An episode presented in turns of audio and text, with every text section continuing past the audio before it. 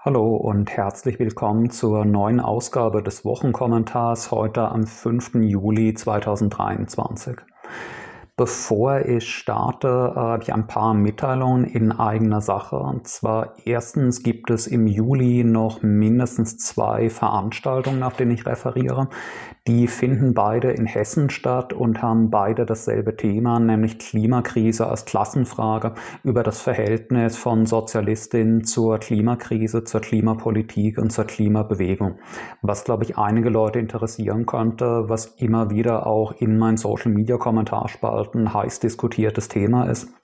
Der erste Vortrag davon findet am 14. Juli um 18 Uhr in der Kongresshalle in Gießen statt. Derselbe Vortrag ist dann am nächsten Tag, am 15. Juli, auch in Frankfurt zu hören, im Café Exzess in der Leipziger Straße 91 um 19 Uhr. Der Vortrag wird auch in Kooperation mit der Kommunistenkneipe äh, kurz darauf online gestellt, wird auf YouTube und Spotify abzurufen sein. Wen das Thema interessiert, wer gern mitdiskutieren mag, ist aber herzlich eingeladen, am 14. 15. Juli in Gießen oder Frankfurt äh, auch persönlich vorbeizukommen weil es neben einem Vortrag sicher auch Raum für Diskussionen gibt. Und ich glaube, dass es ein Thema ist, bei dem es auch viel zu diskutieren gibt. Das äh, Zweite ist, dass die Diskussion, die ich letzte Woche in Berlin im äh, Brechthaus im Jakobinerclub vom Jacobin Magazine mit Ines Schwertner und Veronika Bohan-Mehner über den Linksruck in Österreich, die Wahl Andreas Bablers zum SPÖ-Vorsitzenden und den Aufstieg der KPÖ in den letzten Monaten und Jahren geführt hat, wird bald online gestellt werden. Es sollte irgendwann in den nächsten Tagen auf YouTube verfügbar sein könnten ja in den nächsten Tagen mal selbst regelmäßig bei der YouTube-Seite vom Jacobin Magazine schauen, ob er schon da ist. Und wenn es online gestellt wird, werde ich es auch auf Facebook, äh, Twitter und Instagram stellen. Äh, dann noch eine letzte Bemerkung, vor, bevor es heute mit den Fragen losgeht. Es gibt wieder eine kleine Konzeptänderung des Wochenkommentars. Und zwar bleibt es, wie bei der letzten Ausgabe schon angekündigt, zwar so, dass ich keinen vorbereiteten langen Text mehr referieren werde, wie in den ersten Ausgaben, sondern in lockerer, spontaner Form antworte auf verschiedene Fragen, die mir gestellt werden. Der Kreis der Fragen wird allerdings von heute an thematisch nicht mehr eng begrenzt bleiben, nur auf tagesaktuelle politische Themen, sondern ich werde auch Fragen aufnehmen, sofern ich welche zugeschickt bekomme, über allgemeinere politische, gesellschaftliche und auch historische Themen oder auch Stellungnahmen zu irgendwelchen Hot Takes, zu verschiedenen politischen, gesellschaftlichen, historischen Positionen, von denen ihr gern hören würdet, was ich dazu zu sagen habe. Es wird heute deswegen neben den tagesaktuellen Fragen auch eine Frage zu einem historischen Thema und eine Frage zu einem zwar aktuellen, aber nicht tagesaktuellen, breiteren gesellschaftlichen Thema geben. Damit starten wir mit der ersten tagesaktuellen Frage. Äh, das wird wenig überraschend sein, dass das heute Thema ist. Die Debatte ist in den letzten ein, zwei Tagen in der deutschen Medienwelt auf Twitter und Instagram total durch die Decke gegangen. Es haben der meistdiskutierten Themen in Deutschland momentan überhaupt geworden. Ich habe mehrere Fragen dazu bekommen. Und zwar, wie beurteilst du die Debatte um die geplante Kindergeldreform? Als kurze Übersicht, äh, falls irgendjemand die Debatte verschlafen hat, gar nicht mitbekommen hat, worum es gehen soll. Äh, die Ampel bzw. Christian Lindner hat ein großes Sparpaket präsentiert in dem einer der meist diskutierten, kontroversesten Punkte eine Debatte des, äh, nicht des Kindergeldes, sondern des Elterngeldes ist. Äh, das Elterngeld hat man bisher beantragen können bis zu einem Brutto, äh, zu einem zu versteuernden Jahreseinkommen von 300.000 Euro für das Paar, also für beide Verdienste. Diese Grenze wird jetzt abgesenkt auf 150.000 Euro. Das heißt, künftig kann man das Elterngeld nur dann beziehen, wenn das kombinierte Jahreseinkommen an zu versteuerndem Einkommen, was nicht dasselbe ist wie das Bruttojahreseinkommen, unter 150.000 Euro liegt. Als Bruttojahreseinkommen sind diese 150.000 realistischerweise wahrscheinlich mindestens so 180 bis 200.000. Das müsste man im Detail anschauen. Aber man kann als Hausnummer sich merken, künftig wird man Elterngeld nur bekommen können, wenn man deutlich unter 200.000 Euro brutto im Jahr als Paar verdient. Jetzt werden natürlich die allermeisten Leute sich denken, dass 200.000 Euro im Jahr noch eine ungeheure Summe ist und sich fragen, ob es denn überhaupt einen nennenswerten Anteil der Bevölkerung gibt, der so ein Einkommen erreicht, für den es irgendwie relevant ist. Um das schon mal kurz zu spoilern, nein, es gibt keinen relevanten Bevölkerungsanteil, der das erreicht. Das Medianeinkommen in Deutschland liegt momentan für eine einzelne Person bei monatlich etwa 1900 Euro. Es ist natürlich das äh, etwas schwieriger zu berechnen als Familieneinkommen für ein Doppelverdienerpaar mit Kindern. Aber das Familienministerium, das schon mal durchgerechnet hat, wie viele Leute von dieser geplanten Reform wahrscheinlich betroffen sein werden, kommt zu einer Zahl von wahrscheinlich 60.000 betroffenen Familien. 60.000 Familien in einem Land, in dem es momentan etwa 12 Millionen Familien mit Kindern gibt. Das heißt, ein halbes Prozent der deutschen Familien werden voraussichtlich von dieser Reform überhaupt betroffen sein. Es ist eine Reform, die ausschließlich eine winzig kleine Minderheit von Spitzenverdienern betrifft. Wenn man eigentlich die mediale Debatte verfolgt hat in den letzten ein, anderthalb Tagen in Deutschland, dann hat man den Eindruck, als wäre das eine riesige gesellschaftliche Reform, die einen riesigen Teil der deutschen Bevölkerung betrifft und die allgemeine Verarmung von Familien, die Verunmöglichung von Kinderkriegen in Deutschland bedeutet. Das ist das Resultat einer wahnwitzigen medialen Kampagne, in der Repräsentantinnen dieser winzigen Spitzenverdienerminderheit es geschafft haben, den öffentlichen Diskurs quasi komplett zu kapern. Es ist eine völlig verrückte Diskussion. Es ist eine Diskussion, in der plötzlich äh, Unternehmerfamilien, in der äh, Kapitalistenerbenfamilien sich in der Öffentlichkeit aufführen, als würden sie durch diese Reform finanziell komplett ruiniert werden, könnten sich keine Kinder mehr leisten und so weiter. Um es noch einmal in Erinnerung zu rufen. Betroffen davon sind Familien, deren Jahresbruttoeinkommen unter äh, über 200.000 Euro liegt. Das ist etwas, was fast niemand in Deutschland erreicht. Jetzt ist es natürlich so, dass dafür angeführt wurde, äh, es gäbe ja allerdings innerhalb auch von Spitzenverdienerhaushalten eine Einkommensungleichheit in der Regel zwischen dem männlichen und dem weiblichen Verdiener und diese Einkommensungleichheit würde durch die Reform verstärkt werden. Das ist natürlich in einem gewissen Grad zutreffend. In den allermeisten Paaren, auch Spitzenverdienerpaaren, verdient die Frau weniger als der Mann. Das wird durch diese Reform natürlich auch dadurch verstärkt werden, dass Elterngeld durchweg natürlich in den allermeisten Familien in Anspruch genommen wird vom schlechter verdienten Teil. Das heißt, üblicherweise wird das bedeuten, dass die Frau die Arbeit niederlegt, um die Kindererziehung übernehmen zu können und sie dadurch in eine noch stärkere oder vollständige finanzielle Abhängigkeit vom Mann gerät. Das ist ein Problem, aber es ist insbesondere ein Problem in Geringverdienerfamilien. Es wird in Spitzenverdienerfamilien, die von dieser Reform betroffen sind, ja kaum jemals vorkommen, dass ein Mann, der als Manager in einem Großunternehmen arbeitet, der eine akademische Spitzenposition ausübt, der ein Jahreseinkommen im sechsstelligen Bereich hat, eine Frau heiratet, die als Lidl-Kassiererin arbeitet, die als Putzfrau arbeitet, die in einem Callcenter arbeitet. Üblicherweise werden Ehen geschlossen zwischen Menschen eines ähnlichen sozioökonomischen Status eines ähnlichen sozioökonomischen Status, in dem zwar üblicherweise die Frau gra graduell trotzdem unter dem Einkommen ihres Mannes steht, aber trotzdem eine Einkommenshöhe hat, die dramatisch über dem Bevölkerungsdurchschnitt liegt. Und Leute, die sich in einer solchen Einkommenskategorie bewegen, leben nicht von der Hand in den Mund. Das sind Leute, die ein Vermögen haben. Das sind Leute, die Investments haben. Das sind Leute, die äh, sowieso bereits ein geteiltes Familienvermögen haben, die nicht dadurch, dass sie kein Elterngeld mehr bekommen, plötzlich in Elend und eine krasse Abhängigkeit von ihrem Mann geraten werden. Das wird in Ausnahmefällen mal vorkommen. Es wird mit Sicherheit ab und zu mal vorkommen, die berühmten Klischees, dass ein Chefarzt eine Krankenschwester heiratet, dass ein Manager seine Sekretärin heiratet. Das ist aber absolut nicht der Normalfall. Das heißt, von dieser bereits winzigen Zahl von 60.000 Familien, die von der Elterngeldreform überhaupt betroffen sein werden, wird wiederum nur eine winzig kleine Minderheit sich in Familien mit einer extremen Einkommensdiskrepanz handeln, bei der tatsächlich in einem signifikanten Maß die finanzielle Abhängigkeit der Frau vom Mann verstärkt wird.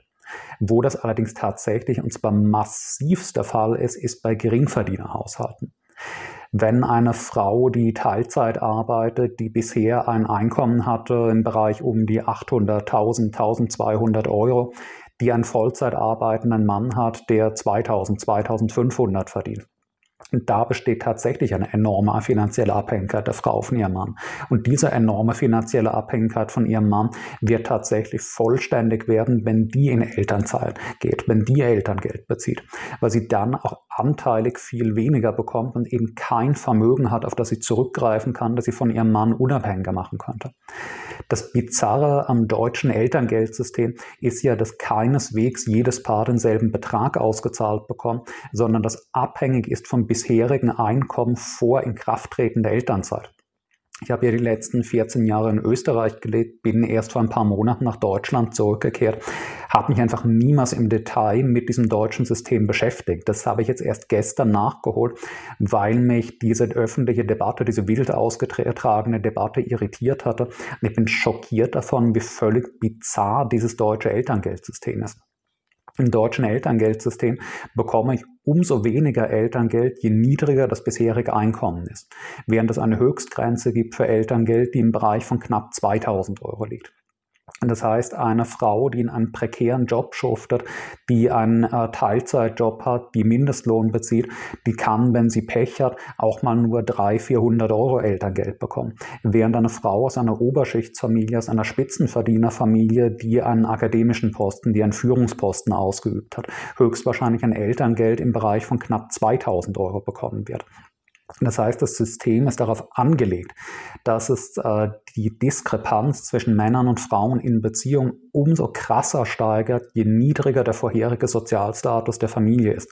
Es ist ein System, das in Geringverdienerhaushalten zu einer vollkommenen krassen Abhängigkeit der Frau von ihrem Mann führt, weil eben fast immer die Frau diejenige ist, die prekär arbeitet, die Teilzeit arbeitet, während in Oberschichten des Schichtsfamilien das ein viel weniger relevantes Phänomen ist.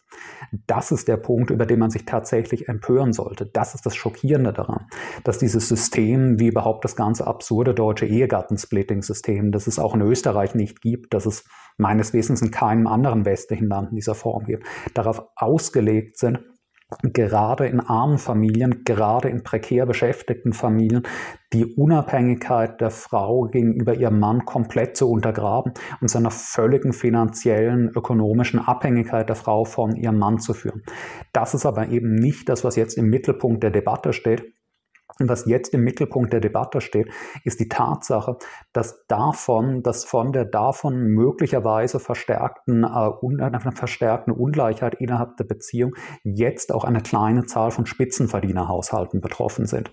Aber eben, wie gesagt, in einem viel kleineren Maße in einer Familie, in der das Haushaltseinkommen nur knapp unterhalb der Höchstgrenze von 150.000 Euro versteuerbarem Einkommen ist, die also nach den Begriffen normaler, prekär beschäftigter, Niedrig- und Mittelverdiener im Geld schwimmen sowieso, kann die Frau 1.800 Euro Elterngeld bekommen, beziehungsweise der Mann, wenn seltenerweise eher mal derjenige ist, der in Elternzeit geht.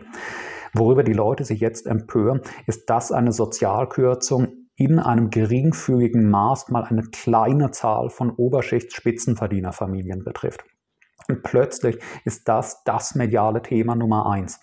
Es ist total bizarr, wie die Verheerung des Harzsystems in Deutschland üblicherweise unter dem medialen Radar liegen wie die Tatsache, dass eben Hartz-System beziehungsweise seine Reform Bürgergeld, wie es jetzt heißt, was nichts Wesentliches geändert hat, die Tatsache, dass dieses System teilweise buchstäblich zum Verhungern von armen Menschen führt, medial üblicherweise nicht groß thematisiert wird dass in Deutschland es keine massive öffentliche Debatte jetzt gerade über die Verhöhnung von Geringverdienern gab, die darin bestand, dass man den Mindestlohn in einer Zeit von 10, 20 Prozent Inflation um 41 Cent pro Stunde erhöht. Es gibt keine große oder zumindest keine omnipräsente Debatte darüber, dass die ungeheure Wohnungskrise, eine Krise in deutschen Städten dadurch bedingt ist, dass der Staat keine Sozialwohnungen mehr baut.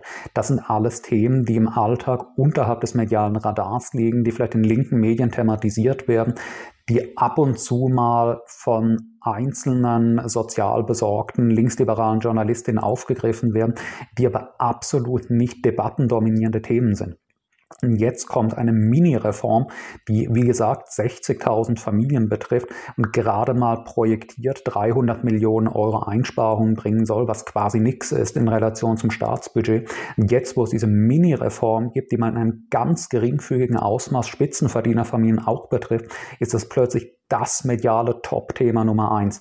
Man kann kein großes deutsches Nachrichtenportal öffnen man kann Twitter nicht öffnen, man kann Instagram oder Facebook nicht öffnen, ohne dass man bombardiert wird mit weinerlichen Nachrichten von Spitzenverdienerhaushalten, die darüber klagen, wie man denn ohne den staatlichen Zuschuss des Elterngeldes jetzt noch Kinder bekommen soll, wenn man nur ein bescheidenes Jahreseinkommen von 200.000 Euro brutto, einer Viertelmillion Euro brutto hat.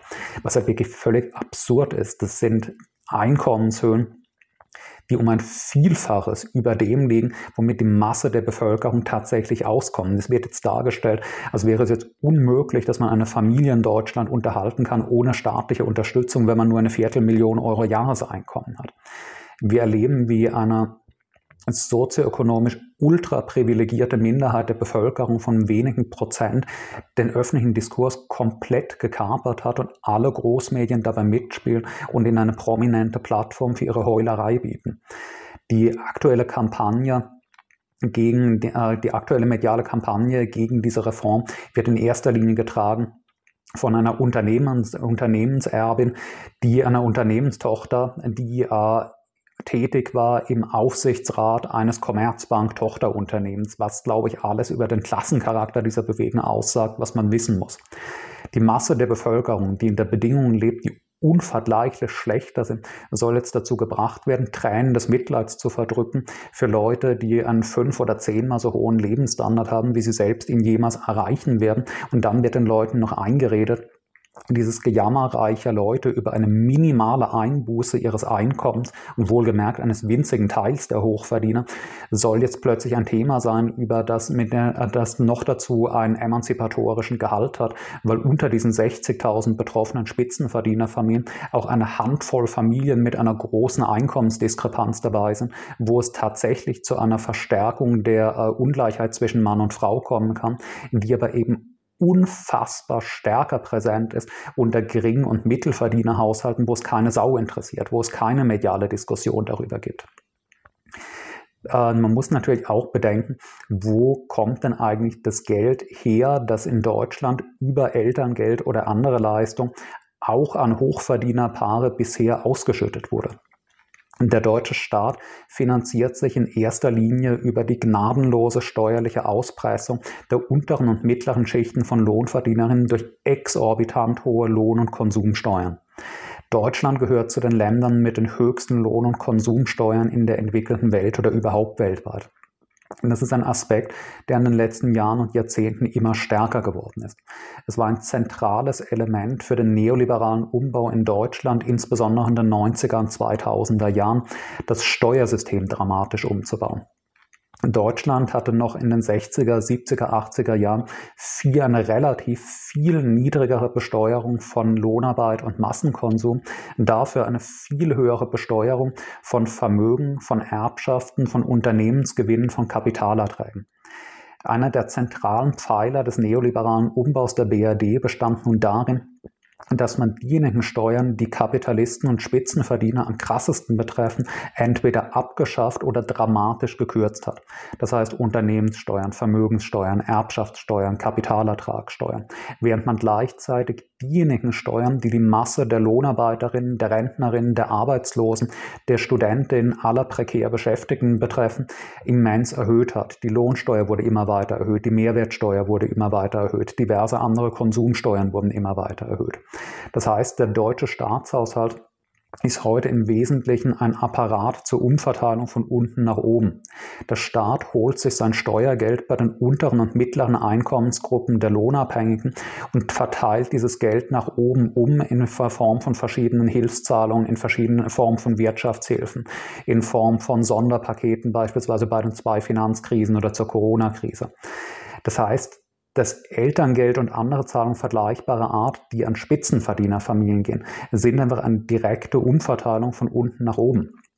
Wenn ich fordere, dass Familien, die ein Jahresbruttoeinkommen kommen von über 200.000 Euro haben, weiterhin vom Staat auch Elterngeld bekommen soll, dann bedeutet das, dass ich fordere, dass das Geld, das der Staat bei Gering- und Mittelverdienern eingetrieben hat, umverteilt wird nach oben, um es Spitzenverdienerpaaren zu geben, damit sie ihre Putzfrau oder ihr Nachhilfelehrer bezahlen können.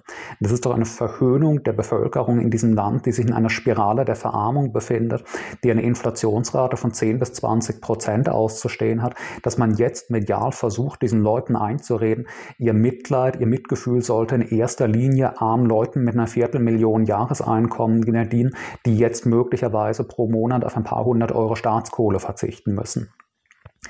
Das bedeutet natürlich nicht, dass man das jetzt aktiv abfeiern muss. Es ist natürlich skandalös, dass die Ampelregierung, das Lindner an einer solchen Situation überhaupt die Notwendigkeit sehen, ein massives Sparpaket zu schnüren. In einer Situation, in der Deutschland sich sowieso in einer Wirtschaftskrise oder am Rand einer Wirtschaftskrise befindet, in der Deutschland mit einer galoppierenden Inflation zu kämpfen hat. Natürlich wird ein groß angelegtes Sparpaket, wie auch immer es beschaffen ist, zu einer weiteren Verschärfung dieser Krise, zu einer weiteren Verarmung der Bevölkerung führen, zu einer weiteren Verschärfung der ökonomischen Schwierigkeiten. Natürlich wird das Geld, das man an diesen Stellen einspart, nicht genutzt werden, werden, um es armen Leuten, um es Arbeiterinnen und Armen zur Verfügung zu stellen. Im Gegenteil, ist klar, dass das eingesparte Geld in erster Linie zum Beispiel jetzt in die Rüstung fließen wird. Man muss sich immer wieder in Erinnerung rufen, Deutschland hat im Zuge des Ukraine-Kriegs beschlossen, einen Sonderfonds von 100 Milliarden Euro für die Aufrüstung der Bundeswehr zur Verfügung zu stellen. Also das größte und teuerste militärische Hochrüstungsprogramm Deutschlands seit dem Dritten Reich zu finanzieren. Natürlich kann man als Sozialist, kann man als Kommunist nicht jubeln und sagen, juhu, wir holen uns bei Hochverdienerpaaren ein bisschen mehr Steuergeld, weil dieses Geld dann in deutsche Panzer und Bomber fließt. Natürlich ist daran nichts besonders Gutes. Es ist aber eben auch kein Grund zur Empörung. Und das heißt, ein korrekter Standpunkt dazu würde für mich darin bestehen, dass man das lamoyante Gewinsel von Spitzenverdienerpaaren, die eine Viertelmillion Euro im Jahr verdienen, darüber, dass sie ein paar hundert Euro Staatskohle verlieren, zurückweisen, sich natürlich weigert, mit diesen Leuten Mitleid zu empfinden. Dass man andererseits aber auch nicht darauf aufspringt und glaubt, der Staat würde damit nun irgendeine Art von progressiver Umverteilung tun. Das macht er natürlich nicht. Der Staat sucht an allen Ecken und Enden ein bisschen zusätzliches Geld zusammenzubekommen, um deutsche Großunternehmen zu stützen, die in die Krise geraten sind und in erster Linie, um Deutschland aufzurüsten und wieder zu einer Militärmacht zu machen, was natürlich eine Katastrophe und nicht unterstützenswert ist. Es ist natürlich auch ein bisschen ein Problem, dass durch das Kapern der öffentlichen Debatte durch dieses Quatschthema, durch diese Medienkampagne des, äh, der Larmoyanz, des Mitleidheischens reicher Leute, die tatsächlich relevanten Aspekte dieses Sparpakets total in den Hintergrund getreten sind. Es ist in den Hintergrund getreten, dass darin Kürzungen für den Bildungshaushalt vorgesehen sind, womit es in Deutschland sowieso übel steht. Es ist äh, dadurch in den Hintergrund getreten, dass zum äh, Einsparen verworfen wurde, das BAföG zu erhöhen. Das BAföG, das sowieso schon elend ist, das viel zu wenige Studierende bekommen und zu niedrig ist, dass dieses BAföG ein bisschen an die galoppierende Inflation angepasst wird. Es ist äh, total in den Hintergrund getreten, dass die projektierten Mittel für die Kindergrundsicherung, die ursprünglich mal bei 12 Milliarden veranschlagt waren, jetzt von Lindner auf 2 Milliarden eingedampft wurden. Das sind die Themen, über die primär diskutiert werden sollten. Ich ärgere mich auch ein bisschen selbst darüber, dass ich mich dazu habe hinreißen lassen, wegen dieser mitleidsheischenden reiche Leute-Kampagne in den letzten ein, zwei Tagen zu dieser Elterngeldreform, die eigentlich nebensächlich ist, so viel und so leidenschaftlich auf Instagram und Facebook geschrieben zu haben. Ich rede jetzt hier im Video auch schon wieder 20 Minuten über dieses Thema. Das ist eigentlich mehr Aufmerksamkeit, als es verdient. Wie gesagt, die Elterngeldreform betrifft nach Schätzung des Familienministeriums ein halbes Prozent der deutschen Familien. Und dieses halbe Prozent der deutschen Familien, für die ist das absolut kein wirklich ökonomisch relevantes Thema, weil das Familien sind, die sowieso Vermögen haben, die sowieso Investments haben, die dadurch, dass sie ein paar hundert Euro Staatskohle verlieren, mit Sicherheit nicht in existenzielles Elend getrieben wird. Es ist eine Reform, die, wie gesagt, veranschlagt ist, 300 Millionen Euro einzubringen, was nichts ist für den Staatshaushalt. Das ist äh, weniger, äh, das ist ein, ein winziger Prozentbruchteil allein von dem, was Deutschland jedes Jahr für Rüstung ausgibt oder ein winziger Prozentbruchteil von dem, was eingespart werden soll durch das Zusammenstreichen der Kindergrundsicherung. Das heißt, auch wenn ich mich jetzt wieder dazu habe hinreißen lassen, über 20 Minuten mit das Thema zu sprechen, glaube ich, dass man langsam eigentlich damit abschließen sollte, diese Medienkampagne reicher Leute über ihnen mutmaßlich wegfallende Staatskohle dadurch kontern sollte, dass man ihnen die öffentliche Aufmerksamkeit entzieht und stattdessen über die Themen reden sollte, auf die es tatsächlich ankommt. Die tatsächlich sozial verheerenden Aspekte von Lindners Sparprogramm einerseits, andererseits über die Themen, bei denen die Eltern, das Elterngeldsystem in Deutschland tatsächlich katastrophal angelegt ist, nämlich eben die Tatsache, dass Gering- und Mittelverdiener dort extrem benachteiligt werden, Gering- und Mittelverdiener in eine Lage kommen, wo die Frau viel stärker abhängig wird vom Mann. Wenn man sich mit den emanzipatorischen Aspekten des Elterngelds auseinandersetzen will, dann sollte das alleroberste und prioritärste Thema die Forderung sein, dass natürlich das Elterngeld gerade für Niedrig- und Mittelverdiener immens erhöht werden sollte und auch ein Pauschalsatz ausgezahlt werden sollte, damit Hochverdiener nicht mehr bevorteilt werden. Es ist ja absurd, dass der Staat beim Elterngeld implizit aussagt, Spitzenverdienerpaare oder auch nur Hochverdienerpaare sind an einen höheren Lebensstandard gewöhnt, ergo bekommen sie vom Staat ein höheres Elterngeld, während Geringverdienerpaare, die sowieso ärmlich leben, viel weniger Elterngeld bekommen, und zwar Elterngeld in einem Umfang, dass eben eine bisher Teilzeitbeschäftigte, prekär beschäftigte Frau davon selbstständig überhaupt nicht leben kann, komplett von ihrem Mann abhängig ist während eine Frau in einem Hochverdienerpaar halt immerhin knapp 2000 Euro bekommt, mit denen sie durchaus eine ökonomische Selbstständigkeit gegenüber einem Mann wahren darf. Man müsste auch eine öffentliche Debatte führen über dieses unsinnige Ehegattensplitting-System, das denselben Effekt hat, das eben auch nicht das Betriebsunfall, sondern ziemlich sicher explizit intendiert den Zweck hat, die Familie dadurch zu stabilisieren, dass man sie zu einer ökonomischen Zwangsgemeinschaft macht, in der die Frau ökonomisch abhängig ist von ihrem besser verdienenden Mann, was dadurch forciert wird. Das sind die Themen, über die die öffentliche Debatte sich tatsächlich drehen sollte und nicht das Gewinsel darüber, dass ein paar tausend Spitzenverdiener möglicherweise ein paar tausend Euro pro Jahr weniger Geld vom Staat bekommen künftig. Und damit gelobe ich dann auch, dass ich zum Thema Elterngeld in naher Zukunft jetzt nichts mehr sagen werde, weder hier im Video noch auf Instagram oder Facebook oder Twitter. Und zum nächsten Thema übergehe, äh, als ein ganz anderes Thema ist, und zwar wieder nach Österreich geht. Ich habe mehrere Anfragen bekommen zum Thema äh, SPÖ-Führungswechsel äh, zu Andreas Babler, KPÖ-Aufschwung will dazu aber eigentlich nicht im Detail nochmal darauf eingehen, weil ich dazu in den letzten Wochen und Monaten schon sehr viel geschrieben und gesagt habe. In äh, einer Ausgabe des Wochenkommentars, die komplett dem Thema gewidmet war, in einem Jacobin Mac Artikel, in verschiedenen äh, Social Media Beiträgen auf Instagram und Facebook, in einem anderen Zeitschriftenartikel. Das heißt, über die Details und natürlich in der Podiumsdiskussion, die ich äh, mit Ines Schwertner und Veronika Boan-Mehner in Berlin geführt habe letzte Woche, wo das auch das Thema war, eben der Linksruck in Österreich. Deswegen, das will ich eigentlich nicht mehr im Detail analysieren zumindest nicht an der Stelle, aber auf einen anderen Aspekt eingehen in einer der Österreich bezogenen Fragen, die mir gestellt wurde. Und diese Frage lautet folgendermaßen. Ich habe mit Interesse deine Beiträge über Barplan die KPÖ verfolgt und mich würde interessieren, warum die Linke in einem eher rechten Land wie Österreich aufsteigt, während sie in Deutschland absteigt. Und das, worüber ich an der Stelle gerne reden würde, ist diese in Deutschland extrem verbreitete Vorstellung, Österreich sei ein rechteres oder ein konservativeres Land als Deutschland.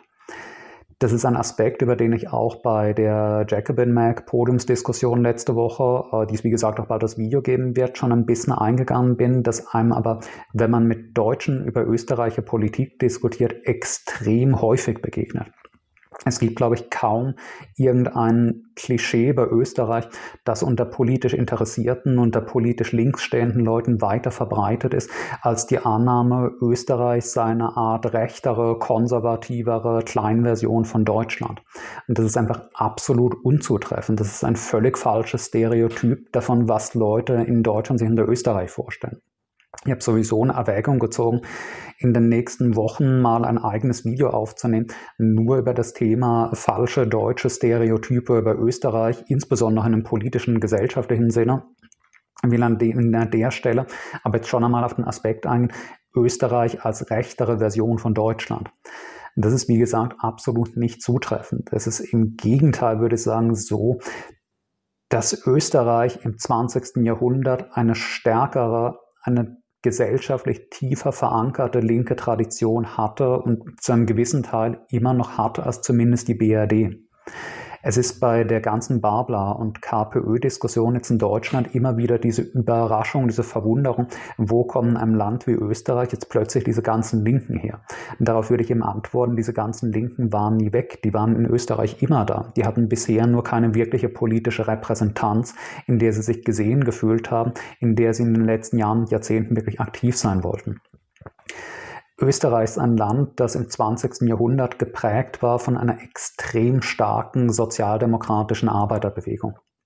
Österreich ist auch ein Land, das eine sozialdemokratische Arbeiterbewegung hat, die die inspirierendste und ich würde sagen hellste Geschichte aller westeuropäischen Sozialdemokratien hatte. Man muss sich mal vergegenwärtigen, dass wenn Österreicherinnen von der Sozialdemokratie, von der SPÖ, von der Gewerkschaftsbewegung reden, dass sie dann von etwas reden, das sehr lange Zeit deutlich weiter links stand als das, was man in Deutschland darunter verstand als SPD, als deutsche sozialdemokratische Bewegung und so weiter. Österreich hatte in der Zwischenkriegszeit eine wahnsinnig starke und sehr linke sozialdemokratische Bewegung, die zeitweise nah dran war, die absolute Mehrheit der Bevölkerung hinter sich zu vereinen.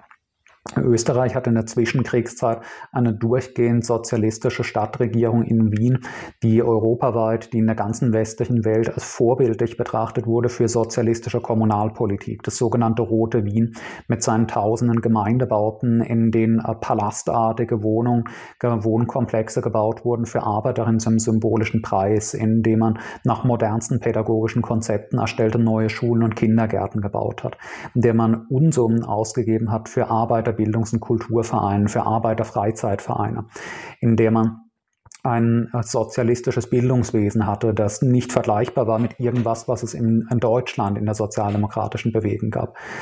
Die österreichische Sozialdemokratie der Zwischenkriegszeit stand auch programmatisch deutlich links der deutschen Sozialdemokratie. Sie hatte ja auch eine eigene internationale, die spöttisch oft genannt wird, die internationale zweieinhalb, weil sie eben deutlich links stand von der rechten, degenerierten äh, ihrer zweiten Internationale der äh, reformistischen Mainstream-Sozialdemokratie in Europa, andererseits rechts von der bolschewistischen dritten Internationalen. Deswegen halt internationale zweieinhalb, wenn man sich nicht so recht entscheiden konnte, ob man eher in Richtung Sowjetunion Bolschewismus tendiert oder in Richtung westeuropäischer Reformismus der Sozialdemokratie. Die österreichische Sozialdemokratie hat in den 20er und 30er Jahren auch einige der bedeutendsten sozialdemokratischen Theoretiker überhaupt gehabt, womit es in Deutschland nach dem Ersten Weltkrieg zunehmend düster aussah. Als kleiner Fun Fact, Österreich ist auch aufgrund dieser immensen Stärke und des weit links stehenden Charakters der österreichischen Arbeiterinnenbewegung nach dem Ersten Weltkrieg der einzige Staat Europas, der heute Hammer und Sichel in seinem Staatswappen hat. Eben als Repräsentanz der Sozialdemokratie, der Arbeiterinnenbewegung, was dann nach dem Ersten Weltkrieg ins Staatswappen aufgenommen wurde. Österreich hat außerdem eine linke Bewegung, die zwar ebenfalls wie die deutsche Sozialdemokratie, wie die deutsche äh, Arbeiterinnenbewegung vom Faschismus überwältigt wurde, aber eben nicht kampflos. In Österreich hat es 1934, als die austrofaschistische Diktatur aufgerichtet wurde, einen Bürgerkrieg gegeben, in dem die Arbeiterinnenbewegung der Errichtung des Faschismus bewaffneten Widerstand geleistet hat. Einen tagelangen heroischen Widerstand mit hunderten Toten geleistet hat, in dem insbesondere in Wien auch wirkliche Schlachten zwischen den Regierungstruppen und äh, bewaffneten Arbeiterinnen stattfanden, in dem sozialdemokratische bewaffnete Arbeiterinnen im Kampf gegen die Faschisten zeitweise ganze Bezirke Wiens eroberten, der Kontrolle gebracht haben. Der Untergang der österreichischen Arbeiterinnenbewegung 1934 ist eine inspirierende Heldengeschichte. Der Untergang der deutschen sozialdemokratischen Arbeiterinnenbewegung 1933 ist dagegen einfach nur eine extrem deprimierende Geschichte des kampflosen Zusammenbrechens, des vollständigen Versagens, das einfach nur deprimierend ist und niemanden inspiriert. Auch wenn die deutsche Sozialdemokratie natürlich dann im Verlauf des Dritten Reiches auch eine Reihe von Widerstandskämpfern hatte, viele Widerstandskämpfer hatten, die auf individueller Ebene heroischen Widerstand geleistet haben, mit ihrem Leben bezahlt haben, dafür im KZ geendet sind. Aber es gab eben in Deutschland im Gegensatz zu Österreich keinen kollektiven institutionellen Widerstand der Arbeiterinnen bewegen insgesamt gegen den Faschismus, was es in Österreich schon gab. Das ist bis heute etwas, was österreichische Linke, österreichische Sozialdemokraten inspiriert, worauf sich positiv beziehen. Die österreichische Sozialdemokratie hat eine helle, eine ausstrahlende Geschichte in der ersten Hälfte des 20. Jahrhunderts, auf die man sich positiv beziehen kann, ohne sich lächerlich zu machen. Das hat die deutsche Sozialdemokratie nach dem Ersten Weltkrieg bzw. nach 1914 eben nicht vorzuweisen. Und das ist auch einer der Gründe, warum die Verankerung der Sozialdemokratie in der österreichischen Bevölkerung so lange so viel stärker geblieben ist als in Deutschland weil man die Arbeiterinnenbewegung, die Sozialdemokratie eben nicht empfunden hat als eine komplett tote, rechtsreformistisch erstarrte, vergangene Bewegung, die keine wirkliche Mitgliederbewegung mehr ist. Während die deutsche Sozialdemokratie, während die SPD in den 50er Jahren sich mit dem Godesberger Programm in aller Form vom Marxismus und dem Ziel einer Planwirtschaft losgesagt hat, hat die österreichische Sozialdemokratie noch in den 70er, 80er Jahren zeitweise einen sehr weit linksreformistisch stehenden Kurs vertreten und in ihren Programmschriften auch immer noch den Anspruch erhoben, eine sozialistische Partei zu sein, die sich zumindest partiell positiv auf die Planwirtschaft bezieht, auf die Vorstellung der Schaffung einer sozialistischen Gesellschaft bezieht. Was natürlich in der Praxis auch in der österreichischen Sozialdemokratie sehr schnell ersetzt wurde durch einen reinen Reformismus, wenn auch ein Reformismus, der deutlich links vom SPD-Reformismus steht. Aber die österreichische Sozialdemokratie hat sich noch bis Anfang der 90er Jahre nicht als sozialdemokratisch, sondern als sozialistisch bezeichnet. Der Parteiname wurde erst in den 90er Jahren in Sozialdemokratische Partei Österreichs geändert von Sozialistische Partei Österreichs. Und dieser weiter links stehende deutlich inspirierendere, beflügelndere Kurs der österreichischen Sozialdemokratie gegenüber der deutschen hat doch zu enormen Mitgliederzahlen und einer enormen Identifikation ihrer Anhängerinnenschaft geführt. Man kann sich heute und insbesondere aus BRD-Perspektive kaum noch einen zutreffenden Begriff davon machen, wie unglaublich in der Bevölkerung verankert, wie unglaublich identitätsstiftend die sozialdemokratische Bewegung in Österreich in den 50er, 60er, 70er, 80er Jahren gewesen ist. Die SPÖ hat in der Zwischenkriegszeit beispielsweise allein in der Stadt Wien mit damals 1,9 Millionen Einwohnern 250.000 Mitglieder gehabt. Das heißt, ein Viertel der gesamten Bevölkerung Wiens waren Parteimitglieder der SPÖ, waren aktive politisch organisierte Sozialdemokraten. Und dann noch 1980 hat die äh, österreichische Sozialdemokratie landesweit, hat die SPÖ 700.000 Mitglieder gehabt bei einer Bevölkerung von damals etwa 7,5 Millionen. Das heißt, noch in den 80er Jahren waren knapp 10 Prozent der gesamten österreichischen Bevölkerung SPÖ-Parteimitglieder. Die Sozialdemokratie in Österreich war noch bis in die 80er, 90er Jahre eben keine tote Funktionärspartei. Sie war eine Partei mit einer wirklich aktiven, sich einer wirklich mit ihrer Partei identifizierenden Massenbasis, die ins Leben der Masse der Bevölkerung tief eingebettet war, mit einer umfassenden, einer riesigen sozialdemokratischen Subkultur, mit sozialdemokratischen äh, Vereinslokalen in quasi jeder Straße, zumindest in größeren Städten mit sozialdemokratischen Kulturvereinen in jedem Stadtviertel, mit sozialdemokratischen Wandervereinen, Gesangsvereinen, mit sozialdemokratischen Jugendclubs, mit sozialdemokratischen Ferienvereinen, mit einer riesigen sozialdemokratischen Parteijugend. Das Leben der sozialdemokratisch orientierten Arbeiterinnen in Österreich hat sich quasi vollständig in einer total identitätsbildenden sozialdemokratischen Arbeiterinnenbewegungsblase abgespielt in einem Maß, das durchaus vergleichbar ist mit der Stellung, die in einem positiven Sinne ge gewendet die SED und die äh, Kulturbearbeiter SED in der DDR-Teil zeitweise gehabt hat. Die SPÖ ist dann natürlich in den 90er Jahren und besonders in den 2000er Jahren immer weiter nach rechts gekippt. Die SPÖ hat in den 90er und 2000er Jahren ihren Charakter einer linksreformistischen Partei zunehmend verloren und ist ähnlich wie die anderen westeuropäischen Sozialdemokratien zu einer rechtsreformistischen, zu einer liberalen, zu einer neoliberal geprägten Partei geworden, die einen immer technokratischeren und liberalen Charakter getragen hat. Das ist aber eine äh, Bewegung, die sich in Österreich deutlich langsamer und deutlich später vollzogen hat als in Deutschland. Es darf einen deswegen nicht verwundern, dass noch in den 90er und 2000er Jahren eine sehr große Zahl der österreichischen Bevölkerung die SPÖ eben dezidiert als eine Arbeiterinnenpartei, als ihre Partei, als ihr Klasseninteresse verstanden hat. Diese Identifikation mit einer sehr lange, sehr weit links stehenden Sozialdemokratie hat sich tief eingeprägt auf die Massenkultur, auf die Mentalität der Bevölkerung. Man merkt es einfach, wenn man längere Zeit in Österreich lebt, dass Österreich ein viel stärker von der sozialistischen Arbeiterinnenbewegung, ihren Traditionen geprägtes Land ist als Deutschland beziehungsweise zumindest Westdeutschland. Aus der BRD kennt man das einfach gar nicht, dass es, dass es man überall äh, Familien begegnet, für die einfach die Arbeit, die, in, die Identifikation mit der Sozialdemokratie eine generationenlange Familientradition. Es ist selbstverständlich wird, dass nicht nur die Eltern in der Sozialdemokratie, in sozialdemokratischen Vereinen aktiv sind, sondern auch die Kinder es werden. Dass die Kinder zuerst als Schülerin zur AKS gehen, zur Sozialdemokratischen Schülerorganisation, dass sie dann als Studierende zum VSSTÖ gehen, zur Sozialistischen Studierendenorganisation, dass sie, wenn sie eine Lehre machen, in die SJ gehen, die Sozialistische Jugend.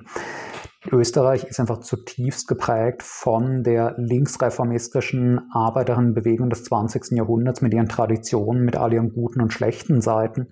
Das hat sich erst zu lösen begonnen, eben mit dieser neoliberalen Wendung in der Sozialdemokratien ab den 90er Jahren, die wirklich abgeschlossen war eigentlich erst in den 2010er Jahren in der Ära Feimann, Kern, Randy Wagner und so weiter.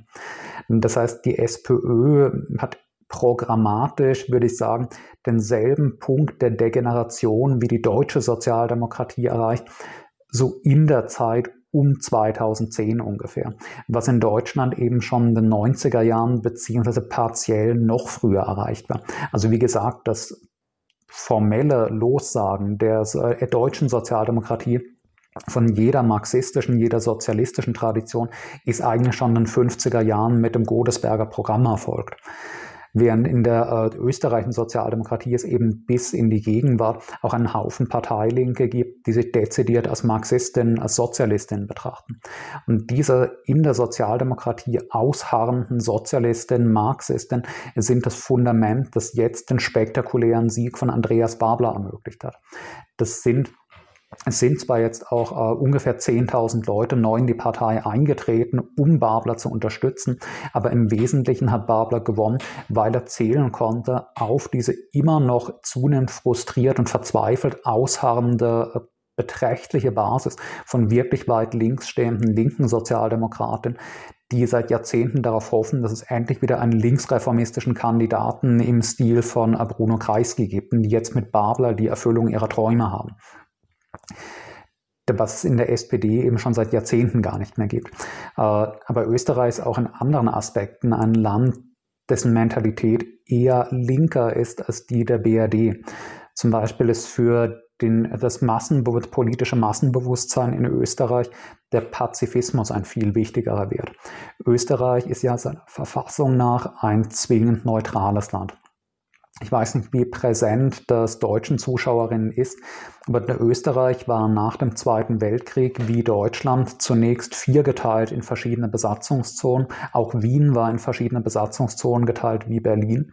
Die Sowjetunion hat sich in Bezug auf Österreich aber bereit erklärt, die sowjetische Besatzungszone aufzugeben und die Vereinigung aller Besatzungszonen zu einer souveränen österreichischen Republik zu gestatten, wenn diese souveräne österreichische Republik sich dafür verpflichtet, in ihrer gesamten Existenz neutral zu bleiben, sich keinem militärischen Bündnis anzuschließen und nicht in Frontstellung gegen die Sowjetunion zu gehen. Dadurch, dass die Neutralität in Österreich Verfassungsrang bekommen hat und ihn bis heute hat und es niemals ein Thema war, dass Österreich sich aktiv beteiligen konnte in einem militärischen Bündnis, ist der österreichischen Bevölkerung der Pazifismus, die Abscheu von Militärbündnissen und Kriegsbeteiligung auch in Fleisch und Blut übergegangen. Das sieht man jetzt ganz stark in den Ukraine-Diskussionen. Während andere bisher neutrale europäische Staaten, wie eben in Skandinavien, jetzt einen Turn gemacht haben, sich der NATO anschließen, auch in der Bevölkerung teilweise Mehrheiten dafür finden, ist das in Österreich überhaupt nicht der Fall. Alle Umfragen der letzten Monate seit Beginn des Ukraine-Kriegs zeigen, dass durchweg 80 bis 90 Prozent der Bevölkerung gegen einen NATO-Beitritt und für die Beibehaltung der Neutralität sind.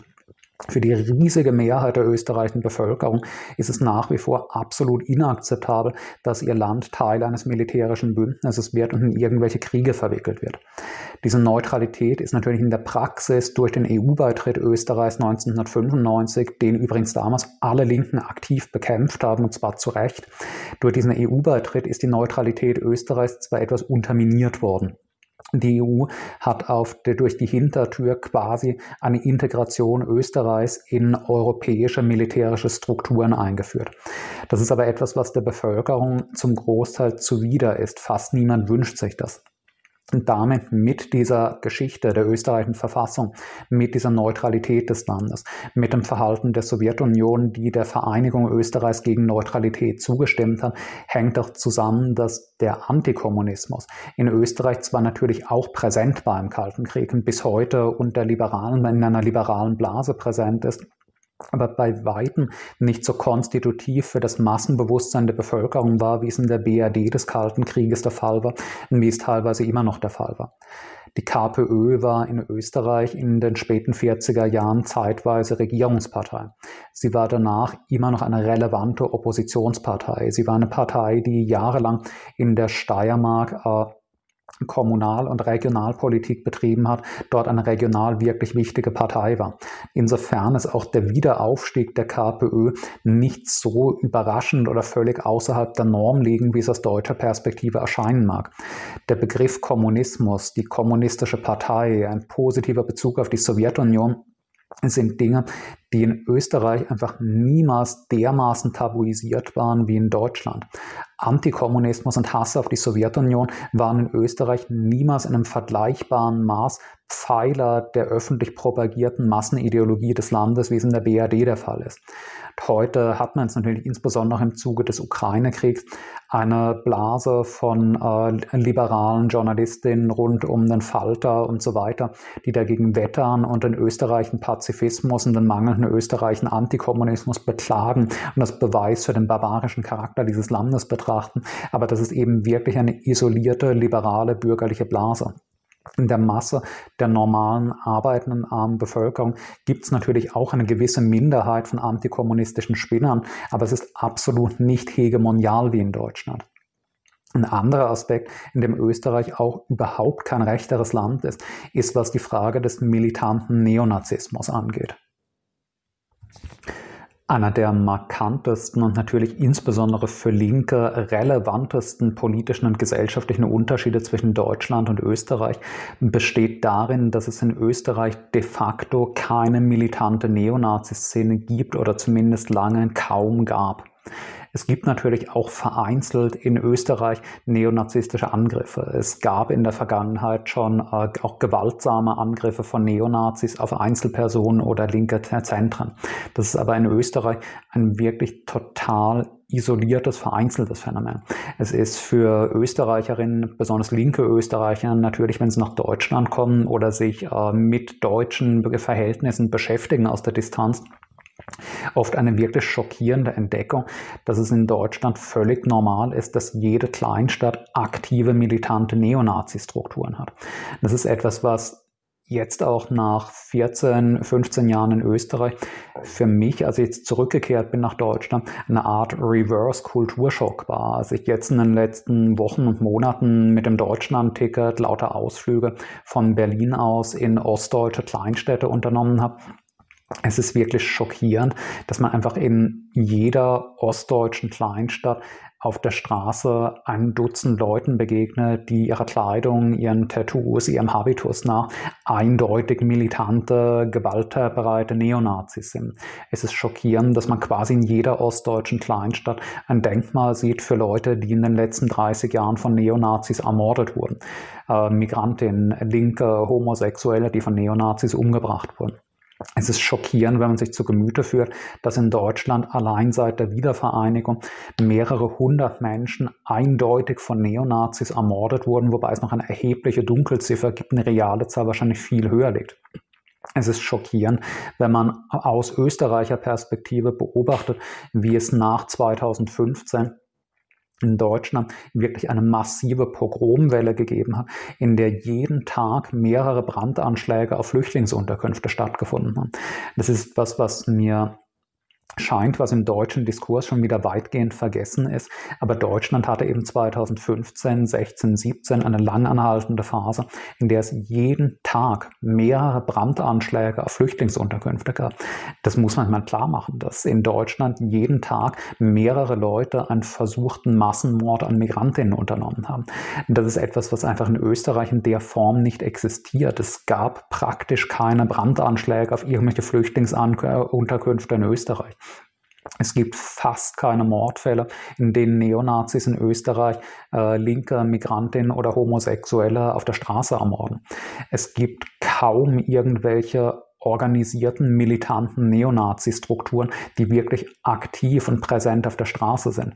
Man sieht äußerst selten auf der Straße in Österreich Leute, von denen man optisch klar ansieht, dass sie militante Neonazis sind. Das existiert als eine winzige und auch sehr stark von Deutschland ausgestützte Szene. Es ist aber wirklich nichts, was einen großen, relevanten Aspekt der österreichischen Gesellschaft darstellt. Es ist einfach grundsätzlich so, dass Linke, dass Migrantinnen, dass Homosexuelle natürlich auch in Österreich allen möglichen Arten von äh, Diskriminierung, von verbalen Angriffen, von Pöbeleien ausgesetzt sind.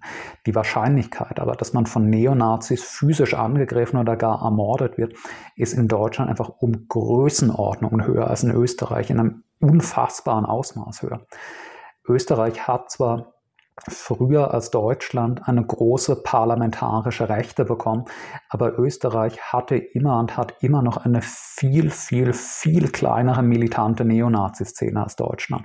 Und das ist wirklich etwas, was für Linke, für Migrantinnen, für Homosexuelle in Deutschland halt nicht nur ein Ärgernis ist, sondern eine wirkliche alltägliche Gefahr für Gesundheit und Leben, was in der Form für österreichische Linke kaum existiert.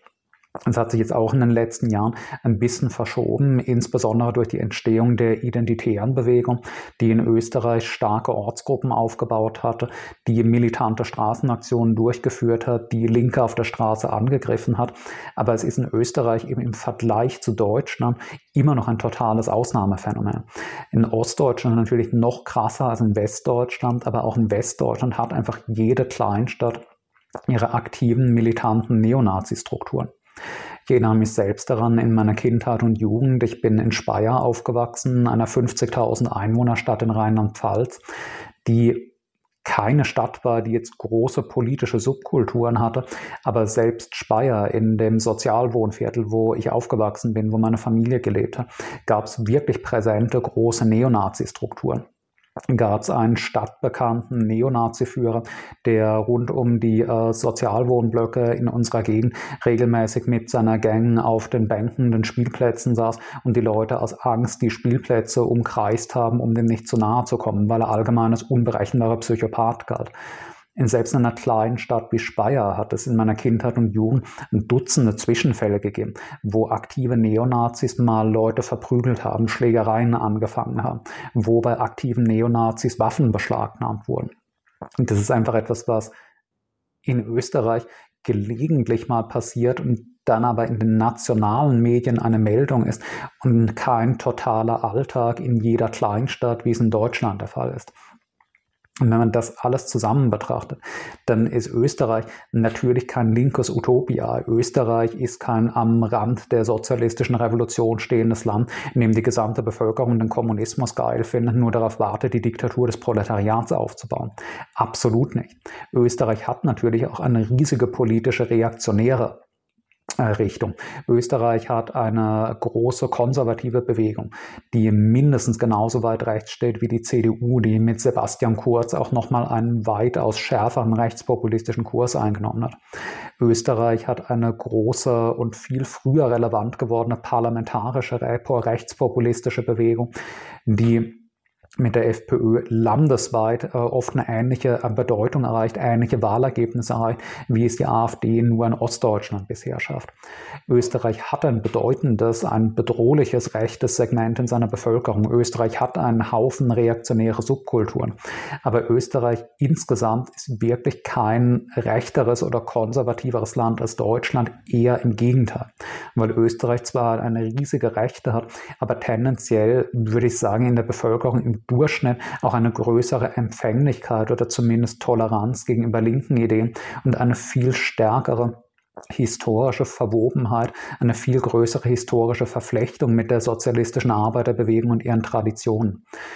Österreich ist kein wie gesagt, kein Land, in dem die Revolution bevorsteht, aber diese deutsche Vorstellung, dass Österreich eine Art äh, zurückgebliebeneres, reaktionäreres, rechtere Mini-Ausgabe von Deutschland wäre, das ist einfach ein dummes und komplett falsches Stereotyp. Das ist einfach Ausdruck einer kompletten Ignoranz, die in Deutschland üblicherweise gegenüber der österreichischen Gesellschaft und ihrer Geschichte herrscht. Wie gesagt, das ist ein Thema, zu dem ich gerne noch in den nächsten Wochen mal ein eigenes Video machen würde die fünf oder zehn eklatantesten äh, falschen Stereotype von Deutschen bzw. politisch aktiven Deutschen über Österreich. An der Stelle wollte ich jetzt nochmal auf diesen Punkt eingehen. Diese Vorstellung, dass der Siegeszug von Babler oder der KPÖ so überraschend und unerklärlich wäre, weil Österreich ja so ein rechtes Land sei, was einfach absolut nicht der Fall ist. Österreich hat einen enorm großen Teil der Bevölkerung, der linksorientiert ist, der in linken Traditionen steht. Und es ist nicht überraschend, dass weit links stehende Politikerinnen in Österreich unter den richtigen Rahmenbedingungen enorme Popularität erlangen können, weil es dieses stark links geprägte riesige Bevölkerungsreservoir eben immer gegeben hat. Die nächste Frage ist eine außenpolitische und erwartbarerweise äh, unter den Ukraine-Krieg, weil es natürlich auch diese Woche wieder Fragen zur Ukraine gibt. Ich habe aus den verschiedenen Fragen zum Ukraine-Krieg folgende ausgewählt. Mich würde deine Einschätzung interessieren, ob die ukrainische Gegenoffensive schon gescheitert ist, beziehungsweise wie die Lage im Krieg gerade allgemein aussieht. Um die äh, erste Frage sehr knapp schon einmal zu beantworten. Nein, die ukrainische Gegenoffensive ist bisher nicht gescheitert. Es gibt aber bisher auch keine Hinweise darauf, dass sie irgendwelche vorzeigbaren Erfolge erzielt hat. Die ukrainische Gegenoffensive sieht bisher sehr stark aus wie die in einem Fiasko geendete russische Winter- bzw. Frühjahrsoffensive. Wir erinnern uns daran an die Ausgangslage. Russland hatte nach temporären Erfolgen im Donbass im Sommer 2022 zunächst das Problem eines enormen Mangels an Personal, insbesondere eines Mangels an Infanterie. Russland sah sich nach der Abnutzungsschlacht im Donbass, die zwar gewisse Erfolge hatte mit der Einnahme von Lysychansk und Severodonetsk und Popasna dann schließlich, vor einer Situation, dass man zwar Gebietsgewinne gemacht hatte, dabei aber Verluste in einem Umfang erzielt hatte, dass man einen bedenklichen Mangel an Infanterie geraten ist. Russland war im Spätsommer und Herbst 2022 nicht mehr in der Lage, das eroberte Gebiet vernünftig zu bemannen, die errichteten Verteidigungsanlagen gut zu besetzen, hatte allgemein eine extrem ausgedünnte Front. Weil man einerseits den Großteil der professionellen, der gut ausgebildeten Berufssoldaten, mit denen man den Krieg begonnen hatte, schon verloren hatte, beziehungsweise zumindest einen großen Teil davon man andererseits aber auch davor zurückschreckt, eine allgemeine Mobilisierung von Wehrpflichtigen durchzuführen, weil man Angst hatte vor den innenpolitischen Implikationen, die das auslösen würde. Die Ukraine hat dadurch durch dieses Ausdünnen der russischen Front im letzten Herbst aber die Gelegenheit bekommen, mit einer örtlich starken Überlegenheit anzugreifen, in die Gegenoffensive zu gehen, in äh, Kharkiv und dann in Kherson, die örtlich zahlenmäßig deutlich unterlegenen russischen Linien zu durchbrechen, große Gebietsgewinne zu machen und eben weite Gebiete in Kharkiv und Kherson zurückzuerobern. Und das hat Russland natürlich unter Zugzwang gesetzt. Das Regime Putins hat gesehen, dass mit einem derart ausgedünnten Personalbestand, dass mit so wenigen Infanteristen man die Eroberung des letzten Jahres nicht mehr halten kann und hat sich dazu gezwungen gesehen, gegen seinen ursprünglichen Willen doch eine erste Massenmobilisierung durchzuführen. Man hat zwar nicht wehrpflichtig an die Front geworfen, aber mehrere hunderttausend Reservisten eingezogen. Angekündigt war die Einziehung von 300.000 Reservisten, möglicherweise waren es tatsächlich aber auch mehr. Das hat die russische Front stabilisiert und hat ukrainische Gegenoffensiven zunächst unmöglich gemacht, weil jetzt die russischen Linien eben überall ausreichend bemannt waren. Und das hatte allerdings innenpolitisch auch erwartbarerweise die Konsequenz, dass diese Mobilisierung für Russland extrem unpopulär war schätzungsweise etwa eine Million junge Russen, die Angst vor der Einziehung hatten, sind ins Ausland geflohen. Der Unmut in der Bevölkerung ist erheblich gewachsen darüber, dass der Krieg damit viel stärker in die Alltagsrealität der russischen Bevölkerung hineinragt, als es bis dahin getan hatte. Nun ist man allerdings in Moskau übermütig geworden, hat, nachdem man es mal geschafft hatte, die Front zu stabilisieren, sofort wieder die nächsten Offensiven unternommen, beginnend im äh, Januar diesen Jahres und sich eigentlich hinziehend bis in den Mai an mehreren Stellen. Man hat äh, rund um, äh, von Popasna aus in Richtung Bachmut angegriffen. Man hat weiter im Süden in äh, Avdiivka und Marinka angegriffen. Man hat im Norden rund um äh, Kupiansk angegriffen, in Richtung Lyman angegriffen, im Serebriansker Wald angegriffen. Man hat um Kremina angegriffen. Dieser Mann hat um Wuleda ganz im Süden angegriffen. Diese russischen überstürzten Angriffe sind ziemlich desaströs geendet. Man hat es zwar an jeder der Angriffslinien geschafft, einige Kilometer voranzukommen. Man hat überall ein paar Dörfer erobert. Man hat bei Bachmut, wenn auch dort primär durch Wagner, es sogar geschafft, dass man etwa 20 Kilometer vorankommt und mit Bachmut zumindest eine mittelgroße vorzeigbare Stadt erobert bis Mai. Daneben aber auch mit Soledar eine weitere Kleinstadt und ein paar Dutzend Dörfer. Diese kleinen Erfolge hat man allerdings erkauft unter horrenden Verlusten.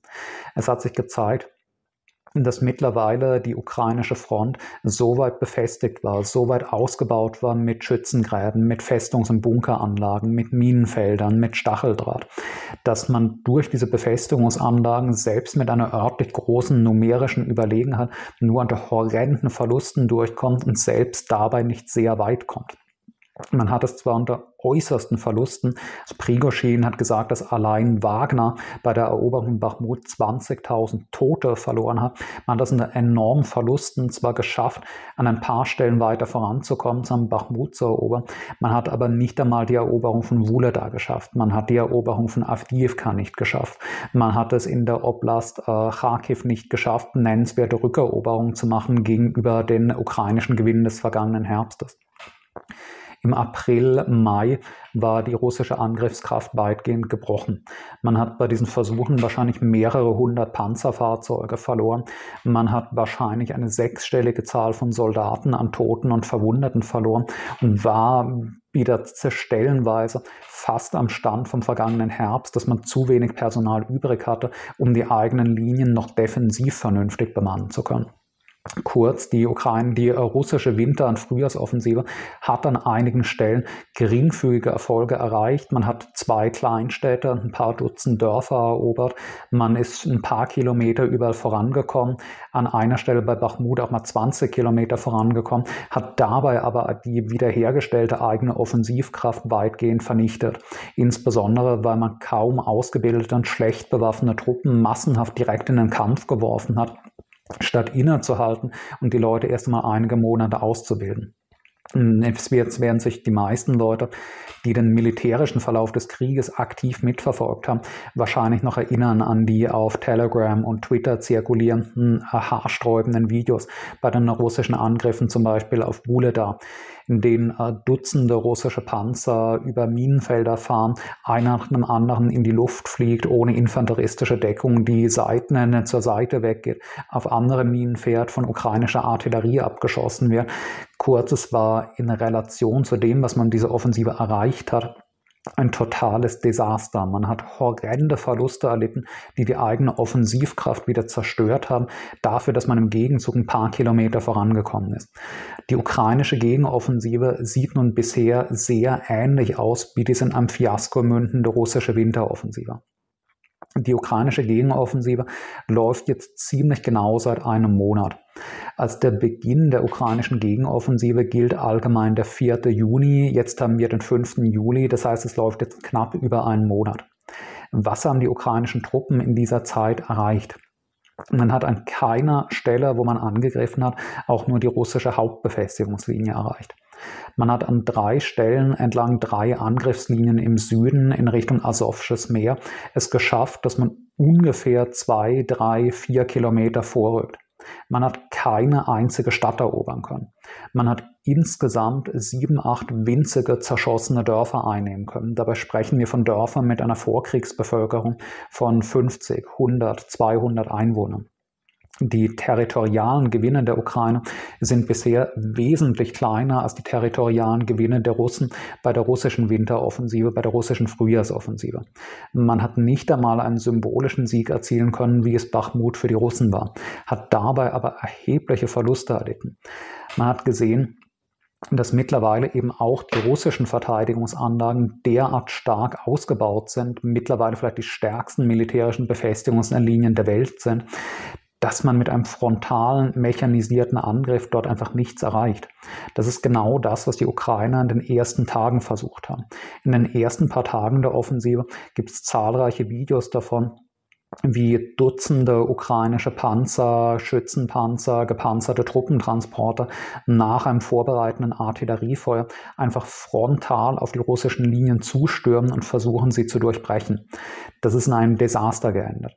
Es wird mittlerweile jeder die Videos von zerschossenen Leopardpanzern, von äh, haufenweise nebeneinander stehenden zerschossenen Bradley-Schützenpanzern kennen.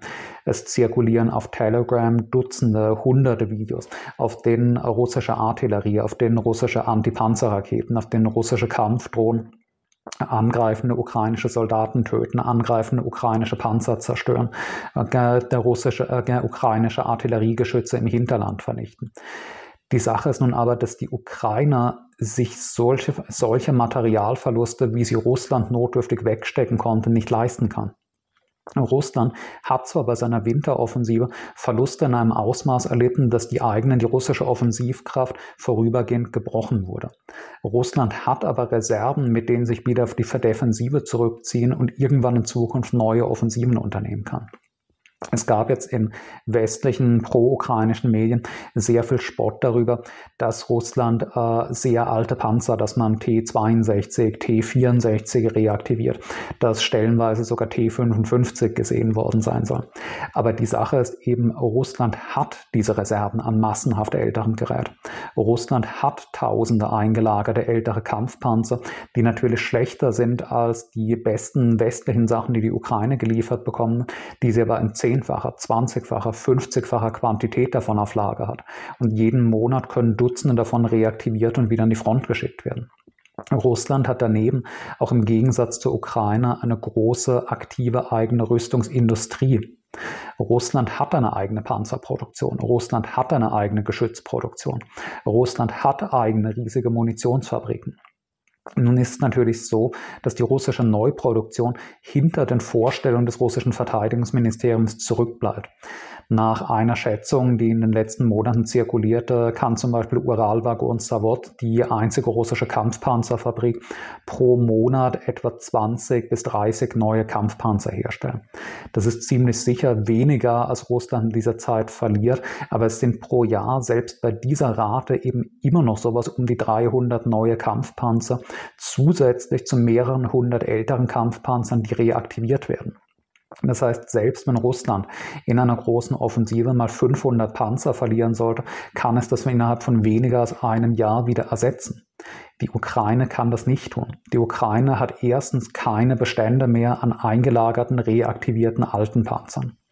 Die Ukraine hat zweitens keine nennenswerte eigene Rüstungsindustrie und insbesondere überhaupt keine Produktionskapazitäten für schwere Waffen. Die Ukraine kann keine Kampfpanzer herstellen, sie kann keine schweren Geschütze herstellen, sie kann keine Kampfflugzeuge herstellen. Und das, was die Ukraine an Waffen vom Westen bekommt, ist drittens viel zu wenig, um wirklich einen großen strategischen Unterschied zu machen. Die Ukraine hat jetzt ein paar Dutzend Leopard 2 bekommen. Sie hat, äh, ich glaube, sogar weniger als ein Dutzend Challenger 2 aus Großbritannien bekommen. Sie hat äh, ein paar Krümel von noch vorhandenen sowjetischen T-Panzern aus osteuropäischen NATO-Staaten bekommen, wobei das, was Tschechien und Polen letztes Jahr geliefert hatten, schon wieder zerstört, schon wieder weg ist. Der Westen hat in seinen Lagern nicht mehr sehr viel. Der einzige NATO-Staat, der wirklich noch schwere Kampfpanzer oder sonstige schwere Waffen in großen Stückzahlen eingelagert hat, die er ohne Ausdünnung der eigenen aktiven Bestände abgeben könnte, sind die USA. Und gerade die USA sträuben sich, der Ukraine eine große Zahl neuer schwerer Waffen zu liefern. Die europäischen NATO-Staaten haben langsam einfach nichts mehr. Was man jetzt noch zusammengekratzt hat in den letzten Wochen, sind uralte Leopard 1 Panzer, von denen man, wenn es für die Ukraine gut läuft, vielleicht 100 bis 200 in den nächsten Monaten liefern kann. Was, wie gesagt, selbst nach pessimistischen, aus russischer Sicht pessimistischen Schätzungen vielleicht einem Drittel der russischen Jahresproduktion von Panzern entspricht. Und Russland ist eben auch dabei, seine Kriegsindustrie massiv hochzufahren und auszuweiten. Uralwaggon Savod soll jetzt im 24-Stunden-Schichtbetrieb arbeiten. Es ist projektiert, dass man die Zahl neu produzierter Panzer mittelfristig in einen vierstelligen Bereich treiben kann. Und da stellt sich halt für die Ukraine die Frage, wie will man eigentlich einen lang anhaltenden Abnutzungskrieg durchhalten, wenn man selbst keine Produktion schwerer Waffen hat gegen einen Gegner, der mittelfristig vielleicht bald jedes Jahr 1000, 1500 neue Kampfpanzer aufstellen kann, der jedes Jahr hunderte neue Geschütze aufstellen kann, der an Kampfflugzeugen sowieso schon eine x-fache Überlegenheit hat und die weiter ausbauen kann.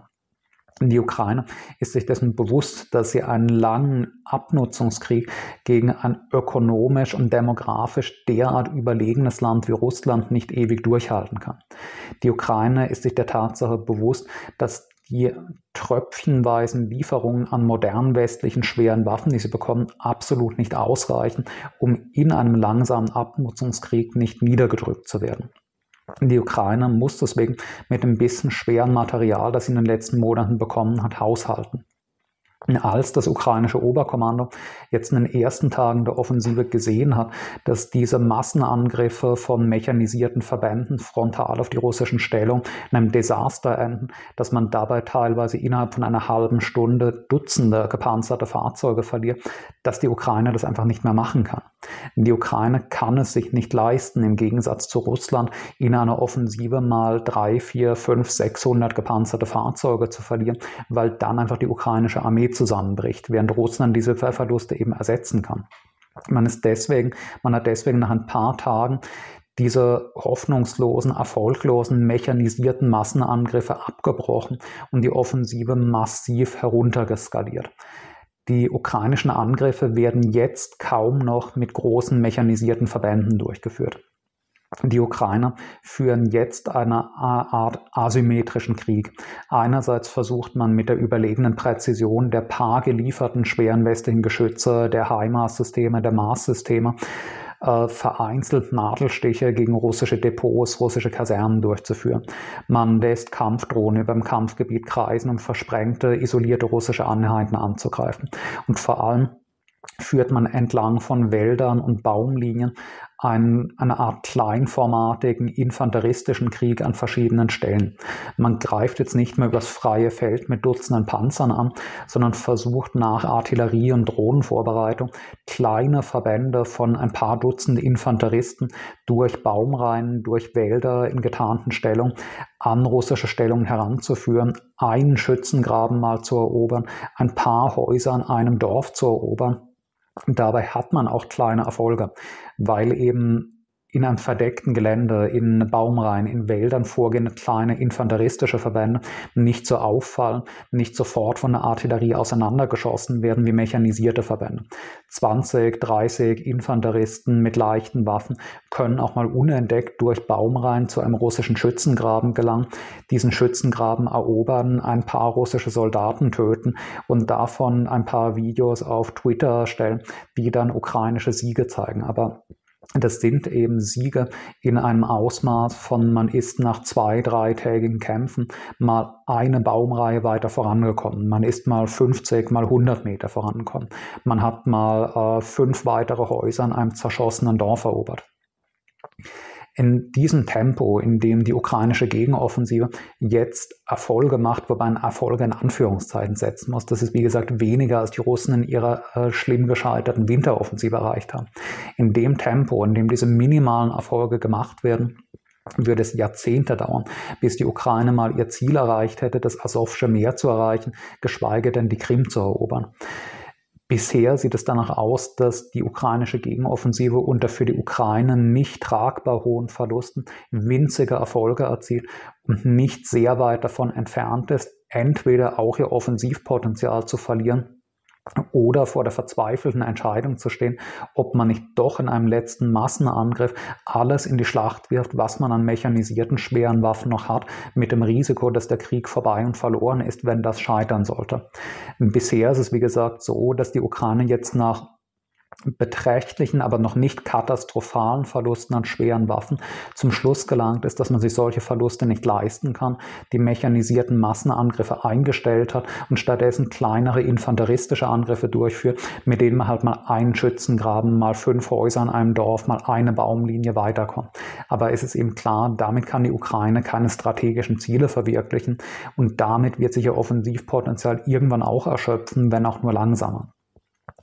Der Eindruck, den ich von der ukrainischen Gegenoffensive habe, ist, dass man in der ukrainischen Militärführung offensichtlich darauf spekuliert hat, die Moral der russischen Truppen an der Südfront sei mittlerweile derart schlecht, dass beim ersten Anfahren von mechanisierten Großverbänden die russischen Soldaten alle panisch auseinanderlaufen, ihre Waffen wegwerfen, man in einem solchen Panik- und Chaosmoment die Front durchbrechen und dann zum Bewegungskrieg übergehen, zum Asowschen Meer gelangen kann.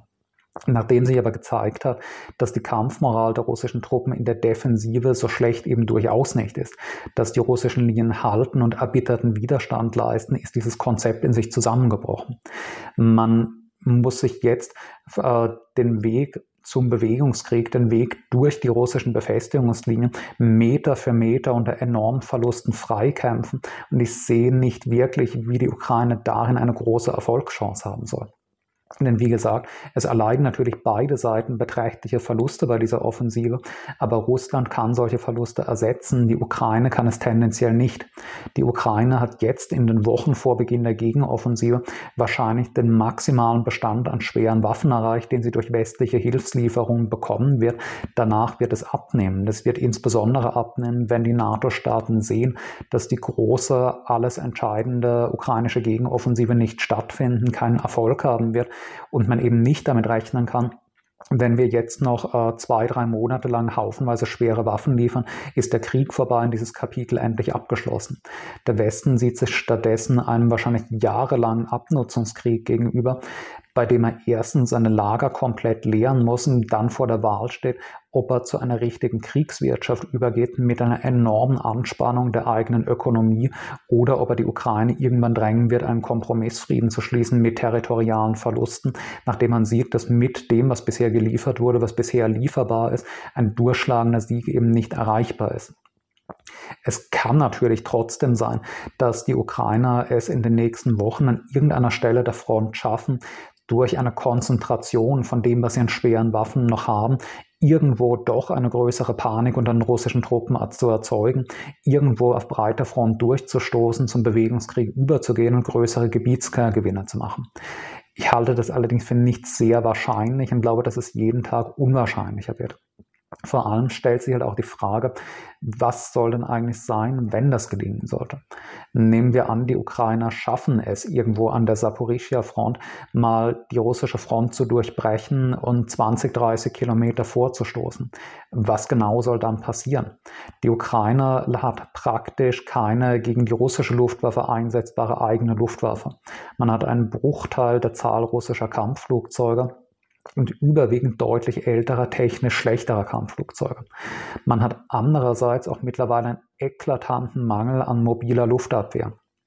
Die Ukraine hatte bei Beginn des Krieges den großen Vorteil, dass sie als Erbe der sowjetischen Bewaffnung, die noch im Land stand, einen der größten Bestände von Luftabwehrsystemen weltweit hatte.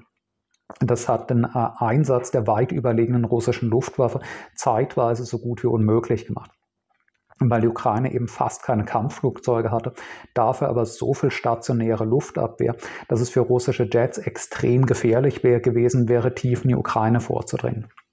Jetzt ist es aber erstens so, dass die Ukraine mittlerweile einen Großteil dieser Systeme beziehungsweise zumindest der Munition für diese Systeme verloren hat.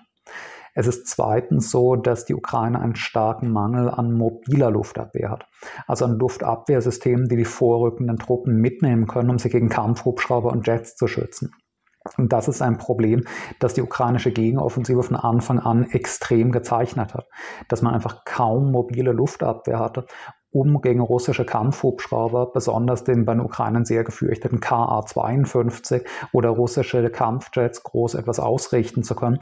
Man hatte nicht nur keine Luftüberlegenheit, man hatte eine massive Luftunterlegenheit, eine quasi Wehrlosigkeit gegen russische Luftangriffe. Und es zirkulieren auf Telegram Dutzende Videos von russischen Kampfhubschraubern, die ein ukrainisches Fahrzeug nach dem anderen abschießen, ohne dabei auch nur in Gefahr zu geraten, weil die Reichweite moderner russischer Kampfhubschrauber größer ist als die der paar mobilen Luftabwehrsysteme, die die Ukraine zur Verfügung haben, wie Gepard-Luftabwehrpanzer oder tragbare Luftabwehrsysteme. Das wird immer schlimmer werden, je weiter die Ukraine in russisch beherrschtes Gebiet vorrücken sollte, falls es ihr gelingt, vorzurücken. Wenn die Ukrainer 20, 30 Kilometer hinter der bisherigen Front mitten in bisher russisch besetzten Gebiet stehen, werden sie nicht einmal den Distanzluftschutz haben, den mittlere Luftabwehrsysteme wie zum das von Deutschland gelieferte Iris-T bisher für die Ukrainer hatten. Die Ukrainer werden, wenn sie weit hinter die russische Front vorrücken, außer Gepard-Panzern, außer tragbaren Luftabwehrraketen überhaupt keine Mittel zur Luftabwehr haben. Damit kann man gegen weit entfernte Kampfhubschrauber, gegen hochfliegende Jagdflugzeuge einfach kaum was ausrichten. Das heißt, je weiter die Ukraine vorkommt, wird sie einerseits immer schlimmer zugerichtet werden durch die weit überlegene russische Luftwaffe. Sie wird andererseits immer größere Versorgungslogistikprobleme für die vorrückenden Truppen haben, weil man eben den russischen Luftangriffen nichts mehr entgegensetzen kann. Sie wird drittens das Problem haben, dass selbst wenn man größere Erfolge erzielen sollte, wenn man territorial irgendwo weiterkommt, man trotzdem natürlich durchgehend Verluste erleidet, die man aus eigener Rüstungsproduktion nicht ersetzen kann die der Westen immer weniger ersetzt und immer weniger zu ersetzen bereit sein wird. Und das heißt, ich halte es für zwar nicht unmöglich, aber eher unwahrscheinlich, dass der Ukraine noch irgendwo ein größerer Frontdurchbruch gelingen wird. Und ich glaube, dass selbst wenn ein größerer Frontdurchbruch gelingt, das nicht zu irgendeiner Wende des Krieges führt, sondern einfach dazu führt, dass die Ukraine irgendwo eine größere Ausbuchtung der Frontlinie hat, die sie kaum sinnvoll verteidigen kann und dabei massenhaft Truppen verloren hat, die der Westen nicht mehr zu ersetzen bereit ist. Der Ukraine-Krieg wird in auf absehbare Zeit ein langsamer, blutiger Abnutzungskrieg bleiben, in dem, wenn er also ein solcher Abnutzungskrieg geführt hat, aufgrund seines viel größeren ökonomischen Potenzials Russland irgendwann zwangsläufig das Übergewicht gewinnen muss. Das ist auch der ukrainischen Führung klar. Und genau wegen dieser Angst, in einen langen, blutigen Abnutzungskrieg zu geraten, in dem Russland zwangsläufig irgendwann überwiegen muss, hat man ja diese verzweifelte Gegenoffensive mit dafür eigentlich völlig unzureichenden Kräften unter unternommen, weil man eben in einer so verzweifelten Lage sich sieht, dass man glaubt, man muss mit dem Maximum an westlichen Waffen, was man jetzt hat, zusammenkratzen, jetzt möglichst schnell an irgendeiner Stelle noch einen größeren Erfolg erzielen, damit man die Russen demoralisieren oder zumindest in Friedensverhandlungen mit einer besseren Position eintreten kann. Es sieht aber nicht danach aus, dass es gelingen wird und selbst wenn es an irgendeiner Stelle der Front gelingen würde, wird eben Russland dadurch nicht kampfunfähig gemacht. Die russische Rüstungsindustrie bleibt bestehen und sie ist dem, was der Westen momentan liefert, bei weitem überlegen. Ich sehe auch keinen politischen Willen seitens des russischen Regimes, diesen Krieg zu beenden, solange man es für realistisch hält, dass man ihn noch durchgehend, durchschlagend gewinnen kann. Das heißt, ich glaube, die realistischste Perspektive für den Ukraine-Krieg ist, Einerseits wird dieser Krieg noch lange dauern, weil sowohl die Ukraine als auch Russland noch davon überzeugt sind, dass ihre militärische Position noch deutlich verbessern können. Zweitens wird es ein extrem blutiger, zermürbender Abnutzungskrieg sein, der zu einer weitgehenden ökonomischen Zerstörung, infrastrukturellen Zerstörung der Ukraine führen wird. Und drittens glaube ich, dass äh, die langfristige Perspektive der Ukraine durch westliche Lieferungen ein Übergewicht zu erlangen immer schlechter werden wird, je länger dieser Abnutzungskrieg dauert, weil das Interesse der westlichen Öffentlichkeit an diesem Krieg erlahmt, weil die NATO-Lager leer, äh, zunehmend leer werden, man aber nicht wirklich bereit ist, zu einer massiven neuen Kriegsproduktion mit direkter Lieferung an die Front überzugehen. Das heißt, ich sehe kein baldiges Kriegsende und ich sehe erst recht nicht in die Aussicht eines durchschlagenden großen ukrainischen Sieges in nächster Zeit, der den Krieg beendet. Das Maximum, was die Ukraine meines Erachtens erreichen kann, ist eine Verschiebung der Frontlinie mit danach einer Fortsetzung des Abnutzungskrieges, in dem Russland auf Dauer einfach die besseren Karten hat.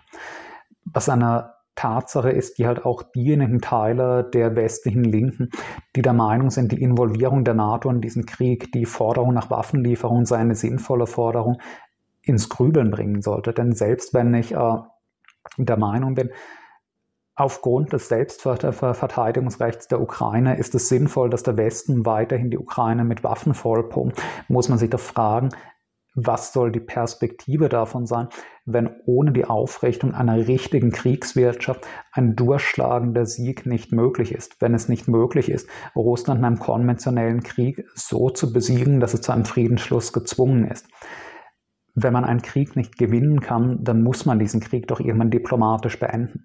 Wenn man nicht in der Lage ist, in einem konventionellen Krieg seine Gebietsforderungen durchzusetzen, dann muss man eben wohl oder übel einen Frieden schließen, der zu territorialen Verlusten führt.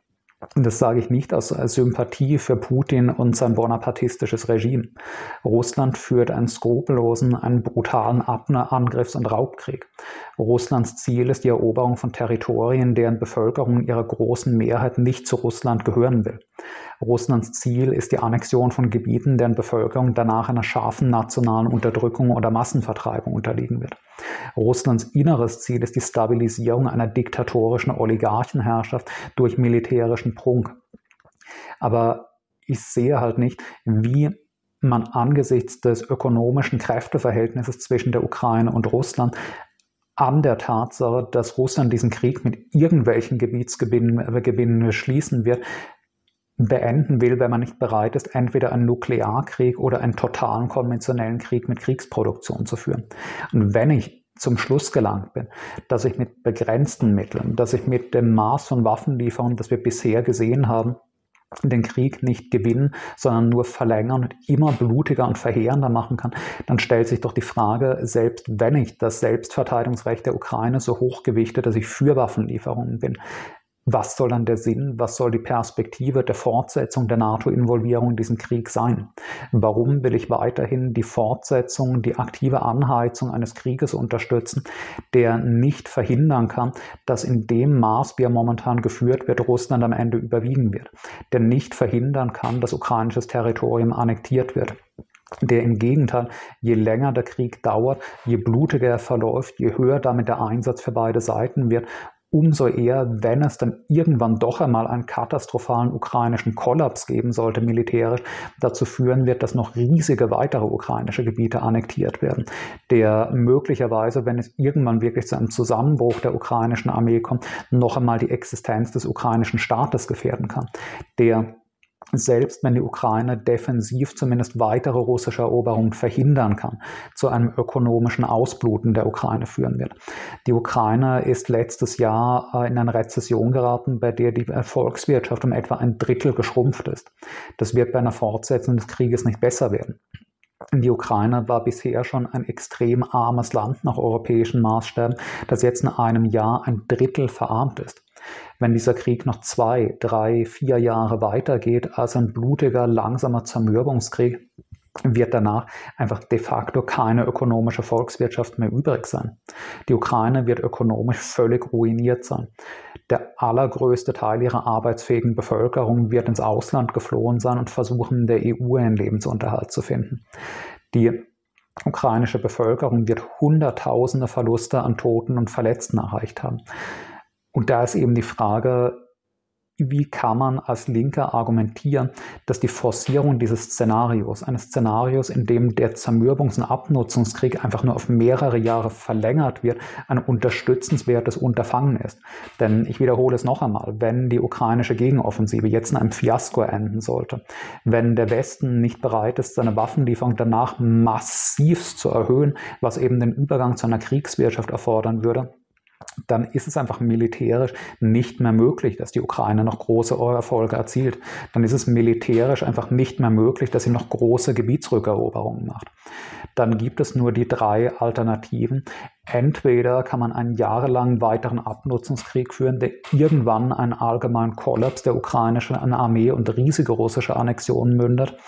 Man kann zum totalen Krieg übergehen, entweder einer Kriegswirtschaft in Weltkriegsdimensionen aufbauen oder gleich zum Nuklearkrieg übergehen oder eben einen Kompromissfrieden schließen, der, wenn das auch sehr unschön und sehr unerfreulich ist, mit gewissen russischen Territorialgewinnen einhergehen wird.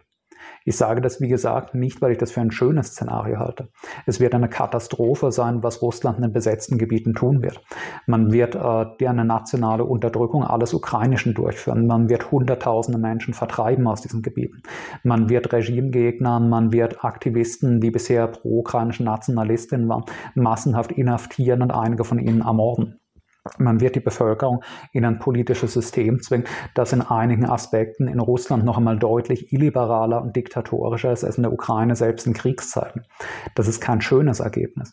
Aber die Alternativen, die ich dazu sehe, sind nach einem Scheitern der ukrainischen Gegenoffensive eben nur entweder eine diplomatische Anerkennung der Tatsache der eigenen Niederlage oder die Ausweitung dieses Krieges zu einem totalen Krieg, zu einem Weltkrieg, in dem die NATO auf volle Kriegsproduktion und einen direkten Kriegsantritt gegen Russland zusteuert.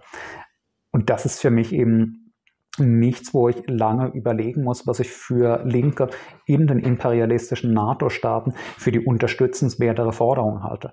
Ich glaube nicht, dass die Fortsetzung eines blutigen und wahrscheinlich militärisch perspektivlosen Abnutzungskrieges auf moderatem Ausmaß etwas irgendwie Unterstützenswertes ist. Ich glaube erst recht nicht, dass die Überführung dieses Krieges in einen weltkriegsartigen totalen Krieg unterstützenswert ist.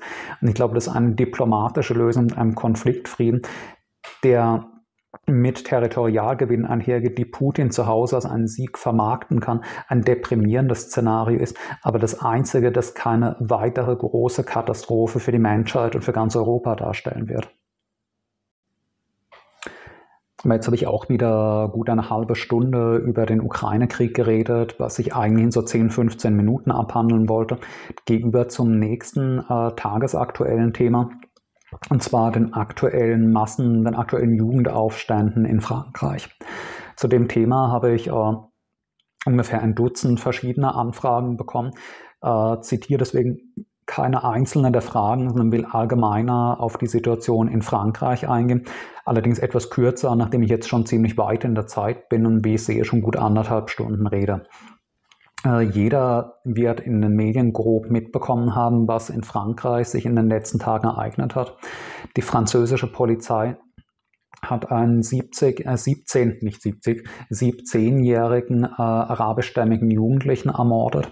In einer Polizeikontrolle, die auf Video aufgezeichnet wurde, hat ein französischer Polizist auf einen Jugendlichen, der in einer Verkehrskontrolle angehalten wurde, und dann weitergefahren ist, mit einer automatischen Waffe das Feuer eröffnet, ihn mit vielen Schüssen ermordet, in einer Situation, in der, wie es im Video hervorgeht, ganz eindeutig absolute, gar keine Gefahr für den Polizisten bestand, es sich in keiner Weise um einen Notwehrakt gehandelt hat, sondern einen kaltblütigen Mord an einem Teenager.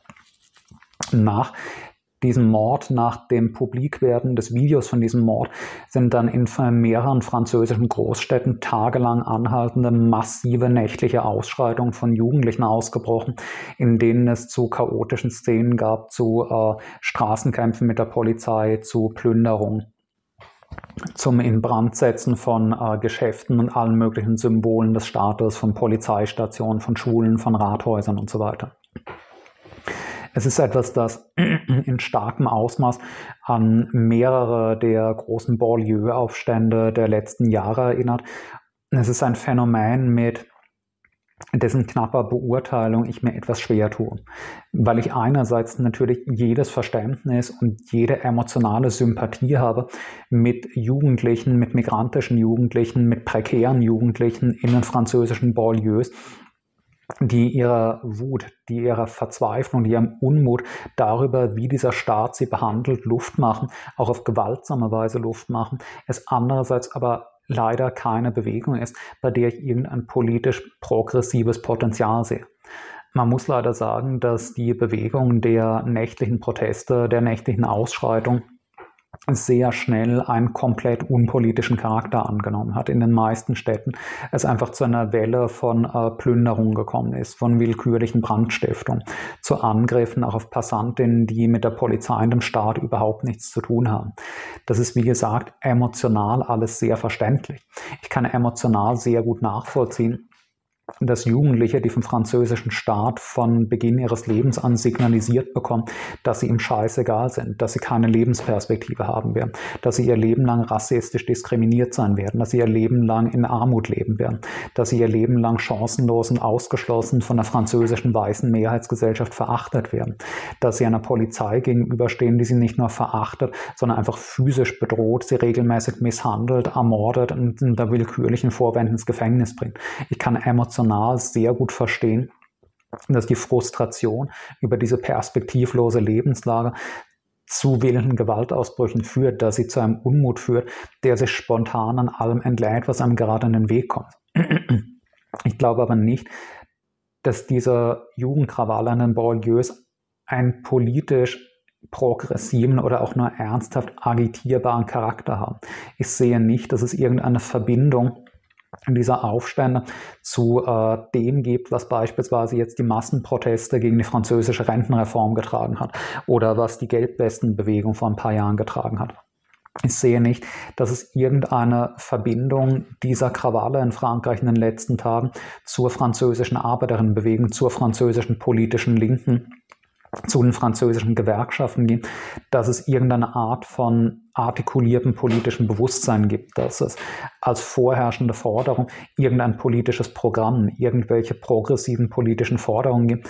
Es ist ein elementarer Verzweiflungsausbruch von Menschen, die die Perspektivlosigkeit ihrer Lebenssituation und die Verachtung und Misshandlung, die der Staat ihnen entgegenbringt, in einer elementaren, unkontrollierten Weise ausdrücken, aber eben in einer Weise, die kein Potenzial hat, zu irgendwas zu führen. Das Resultat dieser Proteste wird darin bestehen, dass die Polizei ein paar Dutzend Jugendliche misshandeln, vielleicht ein paar erschießen wird und Hunderte von ihnen in den Knast stecken wird, wo ihr Leben erst recht komplett im Arsch und erst recht vollständig perspektivlos sein wird. Weil was für eine Perspektive hat jemand, der sowieso schon als äh, armer, ausgeschlossener Migrant aus einer Cité kommt, nachdem er vier, fünf, sechs Jahre im Knast gewesen ist und als Ex-Knack in die Gesellschaft zurückkehrt wenn ich in Frankreich aktiver Linker wäre, dann würde ich auf jeden Fall die Position vertreten, dass man einerseits natürlich der medialen Hetze gegen diese Jugendlichen, der rassistischen Stigmatisierung dieser Jugendlichen entgegentreten muss, dass man dem Narrativ entgegentreten muss, die Wut, die Verzweiflung dieser Jugendlichen sei einfach Ausdruck ihrer Rohheit und Brutalität ohne irgendwelche nachvollziehbaren Gründe, dass man andererseits aber natürlich auch massivst davon abraten muss, damit weiterzumachen. Natürlich ist es nicht sinnvoll, dass Jugendliche, die sowieso schon in einer beschissenen Lebenslage sich befinden, durch politisch komplett aussichtslose und ziellose nächtliche Krawalle und Plünderung noch dazu die nächsten fünf Jahre in den Knast wandern ihr Leben erst recht im Eimer sein wird. Ich sehe keine Perspektive, dass daraus eine breite gesellschaftliche, politische Bewegung hervorgeht, die irgendwelche Erfolgsaussichten hätte, wie es die Massenbewegung gegen die Rentenreform oder die Gilets Jaunes-Bewegung war. Ich sehe die Aufstände in Frankreich deswegen nicht wie es die Rentenreformbewegung hätte sein können, als Startschuss zu einer breiten revolutionären Bewegung, zu irgendeinem gesellschaftlichen, widerständigen Fortschritt. Aber ich sehe es als ein Symptom der Verheerung, die in der französischen Gesellschaft der Macronismus und vor allem schon Hollande angerichtet hat. Was jetzt in Frankreich passiert, ist einerseits natürlich Ausdruck der sozioökonomischen Verheerung des liberalen Umbaus in Frankreich, der in Frankreich besonders rabiat und brutal war, der von François Hollande, also der Sozialdemokratie der französischen, gestartet und brutal durchgedrückt wurde und von Macron, der sich zu einem praktisch rechtsradikalen Halbdiktator entwickelt hat, noch massivst verschärft wurde. Macron hat bei, äh, nicht Macron, sondern Hollande hat beispielsweise schon Anfang 2017 ein Gesetz erlassen, das die Vollmachten der Polizei enorm erhöht hat, das dazu geführt hat, dass der Schusswaffengebrauch für die Polizei liberalisiert wird und es zukünftig kaum noch möglich ist, Polizistinnen, die im Dienst schießen und Leute umbringen, dafür juristisch dran zu kriegen. Hollande, äh, nicht Hollande, Macron hat das danach weiter ausgedehnt mit weiteren Pro-Polizeigesetzen, von denen das empörendste das Gesetz war, das es mit Haftstrafen belegt hat, französische Polizistinnen im Dienst zu filmen, beziehungsweise Fotos oder Videos von französischen Polizistinnen im Dienst online zu stellen. Das heißt, wir haben eine Situation, in der französische Bullen nicht nur kaum noch dafür belangt werden können, wenn sie im Dienst schießen oder wenn sie im Dienst jemanden umbringen, weil man mit dem 2017 erlassenen Gesetz fast alles als Notwehr auslegen kann.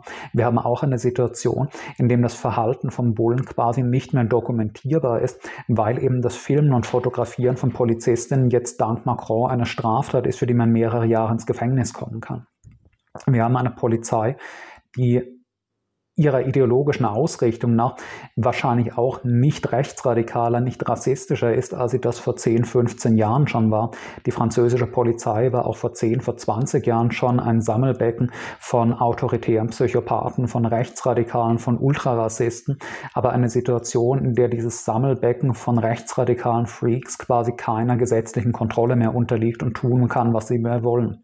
Und am allerliebsten machen äh, rechtsradikale Polizisten in Frankreich eben das, was sie in den letzten Wochen getan haben, in den letzten Monaten und Wochen getan haben. Linke angreifen, Migrantinnen angreifen, junge Leute angreifen, was sie jetzt eben quasi straflos können. Diese massive Ausweitung der Vollmachten der Polizei, die Unmöglichkeit der Willkür der Polizei juristisch etwas entgegenzusetzen, geht einher mit einem neoliberalen Umbau der Gesellschaft, der die soziale Spaltung dieser Gesellschaft massiv steigert und damit die Wut und Frustration in den ärmeren, den abgehängten und ganz besonders den migrantischen Teilen dieser Gesellschaft. Hollande und Macron haben ein Szenario heraufbeschworen, in dem Frankreich zu einem der sozial inegalitärsten Länder der Welt geworden ist. Mit einer ultrareichen, milliardenschweren Oligarchie auf der anderen Seite und einem sinkenden Massenwohlstand auf der anderen Seite, mit verfallenden, in ihrer Infrastruktur kaum noch erneuerten Banlieues, mit einer permanent verarmten, total sozial, total abgehängten Bevölkerung auf der anderen Seite. Diese enorme soziale Polarisierung Frankreichs unter Hollande und Macron steigert natürlich die Wut, die Frustration dieser Bevölkerung und die enorme Ausweitung der Vollmachten der Polizei macht es mehr und mehr der Polizei möglich, auf die Unmutsäußerungen, auf die Wutausbrüche dieser abgehängten Bevölkerungsteile mit einer exzessiven, ungeheuren Gewalt zu reagieren. Frankreich ist heute, wenn ich mich nicht irre, innerhalb der EU der Staat mit der höchsten Rate von von der Polizei getöteten Menschen. Die Rate von jährlich von der Polizei umgebrachten ist in Frankreich, ich glaube, etwa dreimal so hoch wie in Deutschland. Diese Rate hat sich insbesondere nach der Liberalisierung des Schusswaffengebrauchs durch die Polizei im Gesetz von 2017 enorm erhöht. 2021 war die Zahl der von Polizisten in Frankreich getöteten Menschen etwa doppelt so hoch, wie es 2016 oder 2017 der Fall war. Frankreich entwickelt sich gleichzeitig zu einem ökonomisch immer krasser neoliberalen und ökonomisch immer polarisierteren Land, andererseits immer mehr zu einem autoritären Polizeistaat, in der die Exekutive kaum noch einer juristischen Kontrolle unterliegt.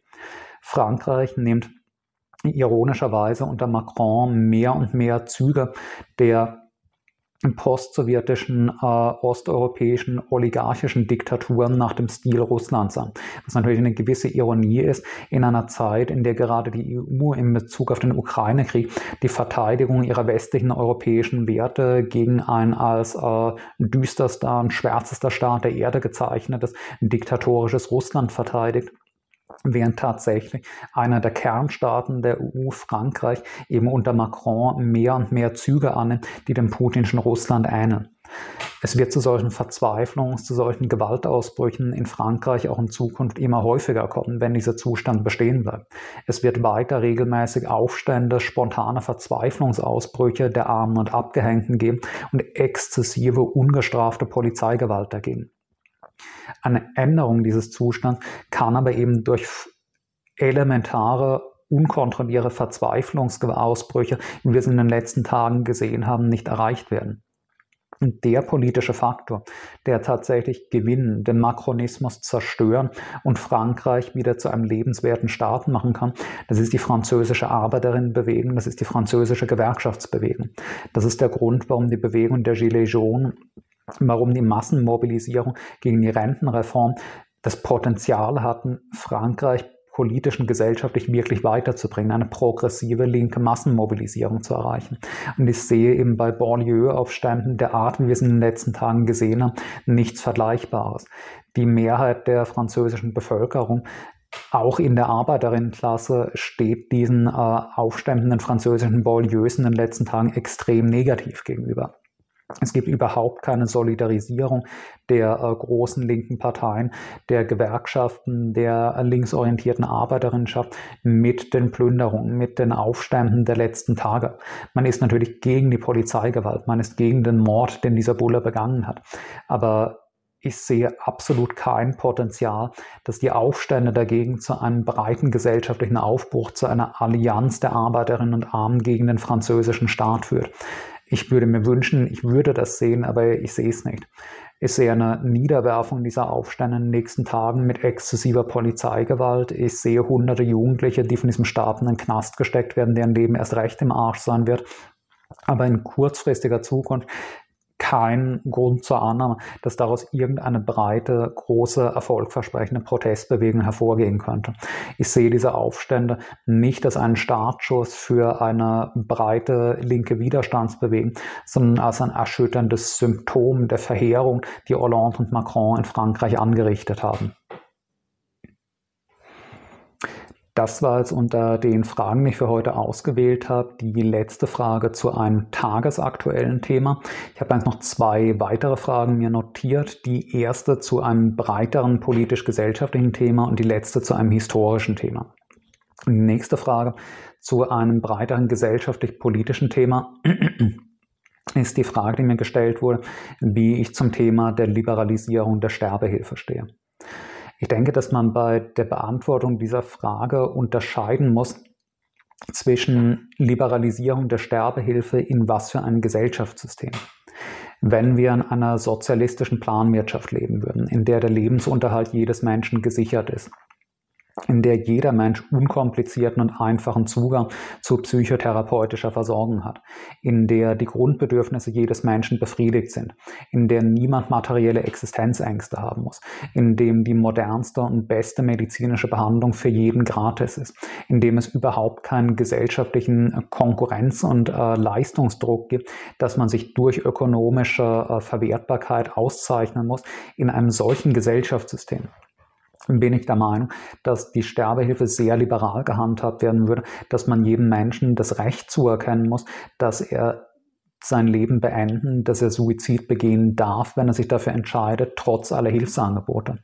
Wenn jemand, dessen Lebensunterhalt gesichert ist, wenn jemand, dem man psychotherapeutische Beratungsgespräche anbietet, wenn jemand, dem man eine konkrete Verbesserung seiner Lebensumstände anbietet, wenn jemand, dem man Monate und Jahre lang sozialarbeiterisch begleitet hat, wenn jemand, der medizinische Leiden hat, der bestens behandelt wird, der so gut betreut wird, wie es möglich ist, trotz all dieser Anstrengungen über einen langen Zeitraum konstant daran festhält, dass er sein Leben nicht fortführen will, dass es sein freier, nicht von äußerem Druck bedingter Entschluss ist, dass er sterben möchte, dann glaube ich, dass ein sozialistischer Staat nicht das Recht hat, das diesen Menschen zu verweigern.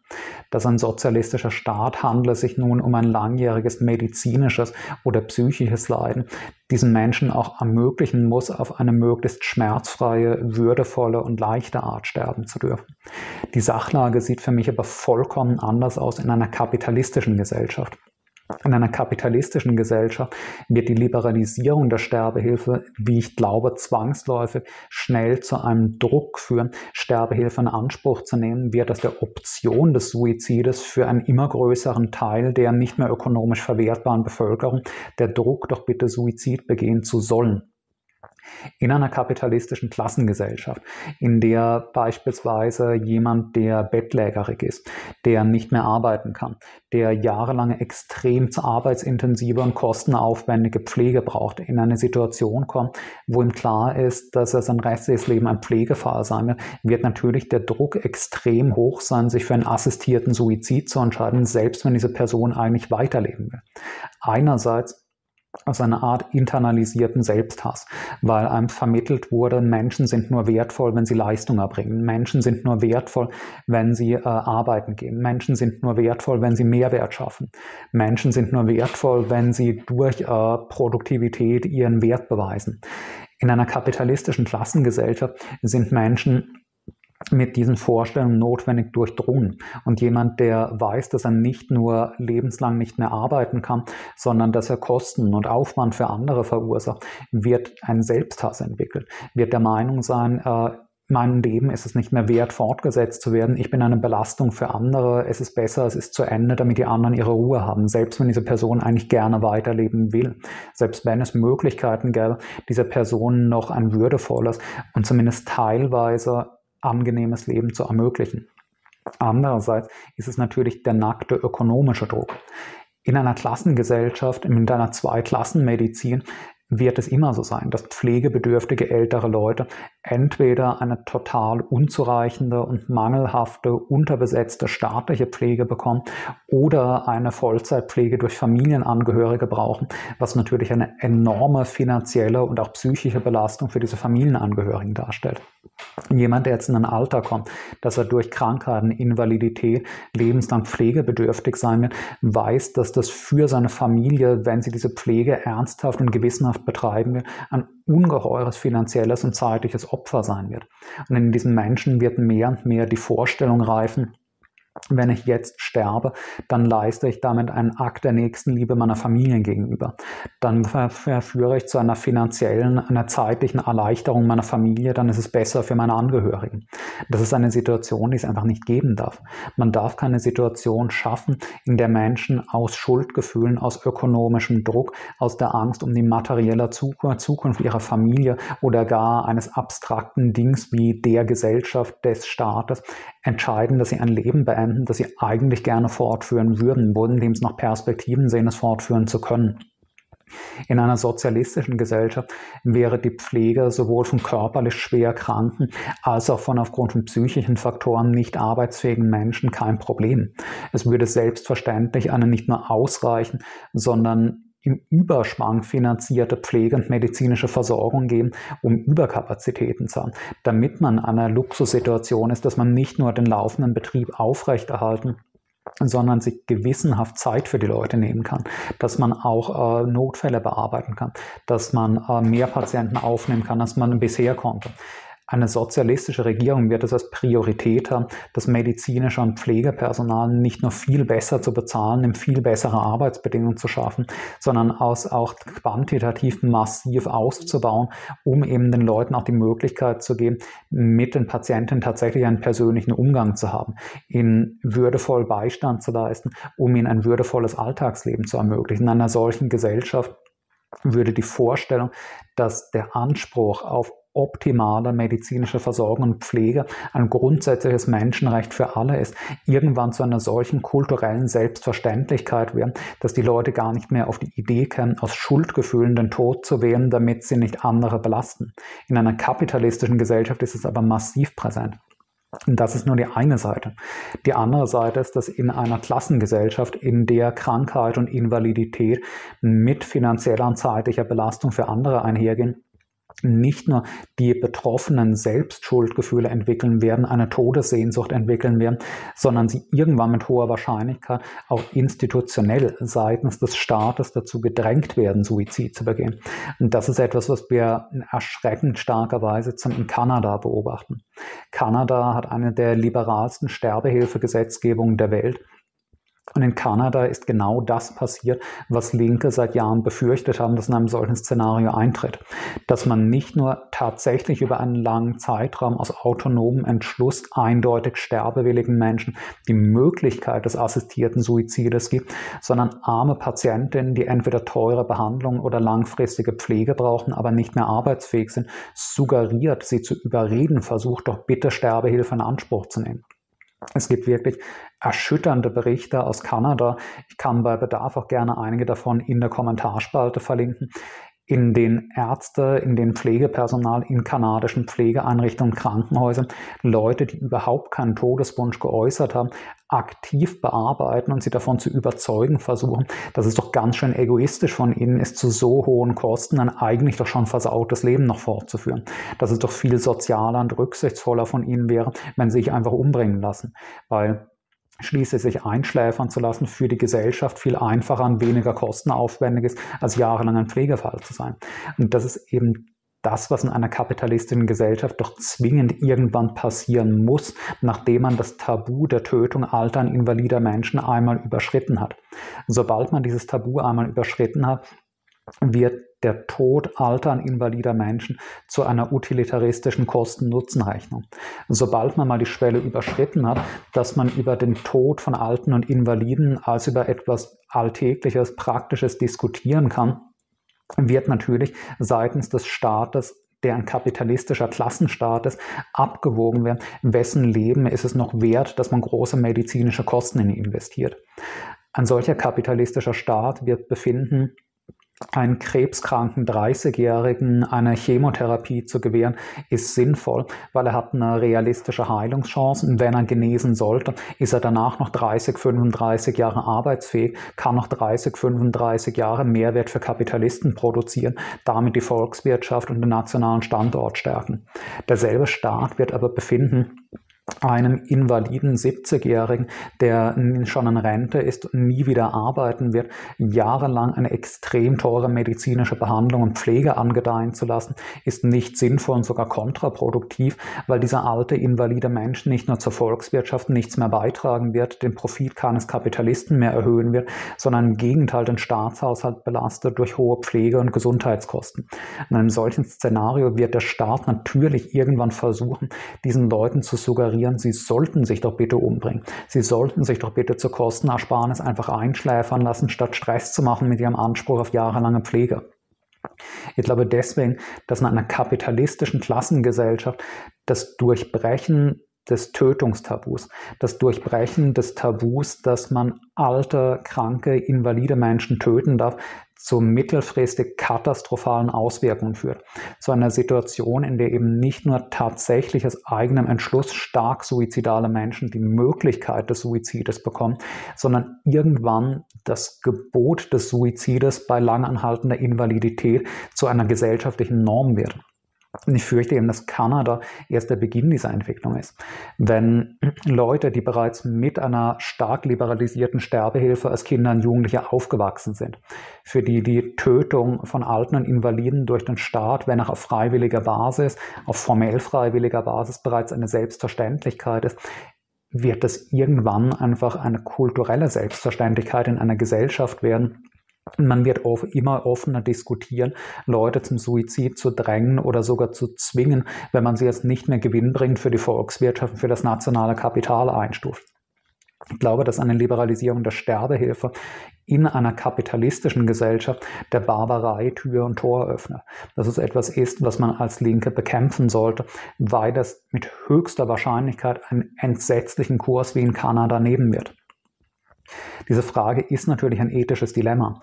Es ist schrecklich, dass äh, schwerst Invalide, dass schwerkranke Menschen, die wirklich überhaupt keine Lebensfreude mehr haben, die ihrerseits unter ihrer weiteren Existenz leiden, die sich wirklich von sich aus einen schmerzfreien assistierten Suizid wünschen, diesen assistierten Suizid verweigert bekommen, gerade wenn es Leute sind, die aufgrund von Invalidität eben selbst nicht mehr in der Lage sind, Suizid zu begehen, die auf Assistenz dabei angewiesen sind.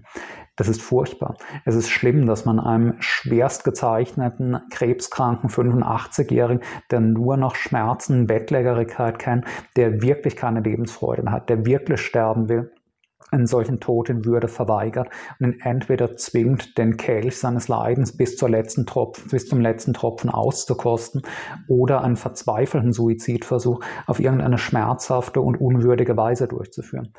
Ich sehe aber keine bessere Lösung dafür in einer kapitalistischen Klassengesellschaft, weil die Alternative eben meines Erachtens noch schrecklicher ist. Die Liberalisierung der Sterbehilfe in einer Klassengesellschaft wird eben früher oder später, glaube ich, überall dazu führen, dass der assistierte Suizid von einer individuellen Option zu einer gesellschaftlichen Norm wird, zu etwas, was erwartet, was Menschen aufgedrängt und schließlich aufgezwungen werden wird. Und das ist ein noch viel schlimmeres, ein viel barbarischeres Szenario als ein Szenario, in dem einigen Individuen, die wirklich sterben wollen, der Suizid verweigert wird. Deswegen die Frage, bist du für oder gegen Liberalisierung der Sterbehilfe? Kann man meines Erachtens so nicht beantworten. Das hängt davon ab, in was für ein Gesellschaftssystem. Ich wäre, wie gesagt, absolut für eine stark liberalisierte Sterbehilfe, für einen allgemeinen Zugang zu assistiertem Suizid in einer sozialistischen Gesellschaft, in der jedermanns ökonomische Bedürfnisse befriedigt sind, es weder ökonomisch noch sozial irgendeinen Druck zum Suizid gibt und man Menschen intensiv vorher Hilfsangebote gemacht hat, die sie aber über einen langen Zeitraum abweisen. In einer kapitalistischen Klassengesellschaft dagegen bin ich absolut gegen die Liberalisierung der Sterbehilfe und glaube, dass es der Barbarei Tür und Tor öffnet. Damit zur letzten Frage der heutigen Ausgabe und zwar wie angekündigt einer Frage zu einem historischen Thema. Die Frage lautet, denkst du, dass der Übergang von einer Gesellschaftsformation zu einer anderen immer revolutionär verlaufen muss oder kann der auch friedlich erfolgen? Um den ersten Teil der Frage zu beantworten, nein, ich glaube nicht, dass jeder Übergang von einer Gesellschaftsformation in eine andere revolutionär verlaufen muss. Und man sieht am tatsächlichen Verlauf der Weltgeschichte, dass es das auch bei Weitem nicht immer getan hat. Den ersten gesellschaftlichen Formationsübergang, den wir äh, erlebt haben, der Übergang von der urkommunistischen Jäger- und Sammlergesellschaft zur äh, agrarischen Klassengesellschaft der Frühgeschichte können wir nicht wirklich rekonstruieren, weil wir einfach keine Schriftquellen über dessen Verlauf haben. Wir wissen nicht, wie genau das im Detail abgelaufen ist. Der erste gesellschaftliche Formationsübergang, den wir tatsächlich historisch relativ präzise nachzeichnen können, ist der Übergang von der antiken Klassengesellschaft zur mittelalterlichen Feudalgesellschaft. Und von diesem gesellschaftlichen Übergang wissen wir, dass er evolutionär, dass er über einen sehr langen Zeitraum schrittweise erfolgt ist. Ich weiß, dass die sowjetische und die DDR-Geschichtsschreibung teilweise Versuche gemacht haben, den Übergang von der antiken Slavenhaltergesellschaft zur mittelalterlichen Feudalgesellschaft als einen revolutionären Übergang darzustellen, weil man meinte, das vermeintliche marxistische Dogma belegen zu müssen, dass der Wandel einer Gesellschaftsformation immer durch eine Revolution erfolgt, was weder Marx noch Engels tatsächlich vertreten haben.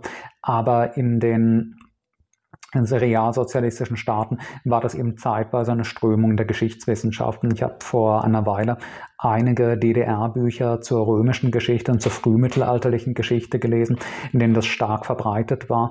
Ich erinnere mich zum Beispiel an ein Buch, das in den 80er Jahren in der DDR erschienen ist, von einem DDR-Althistoriker Rigobert Günther über den Untergang Westroms und die Entstehung des frühmittelalterlichen Europa in dem die These vertreten wird, die Völkerwanderung sei eine Revolution gewesen, in der die Germanen das revolutionäre Subjekt gewesen seien und eine Revolution durchgeführt hätten, durch die die antike Slavenhaltergesellschaft zum Feudalismus übergegangen sei.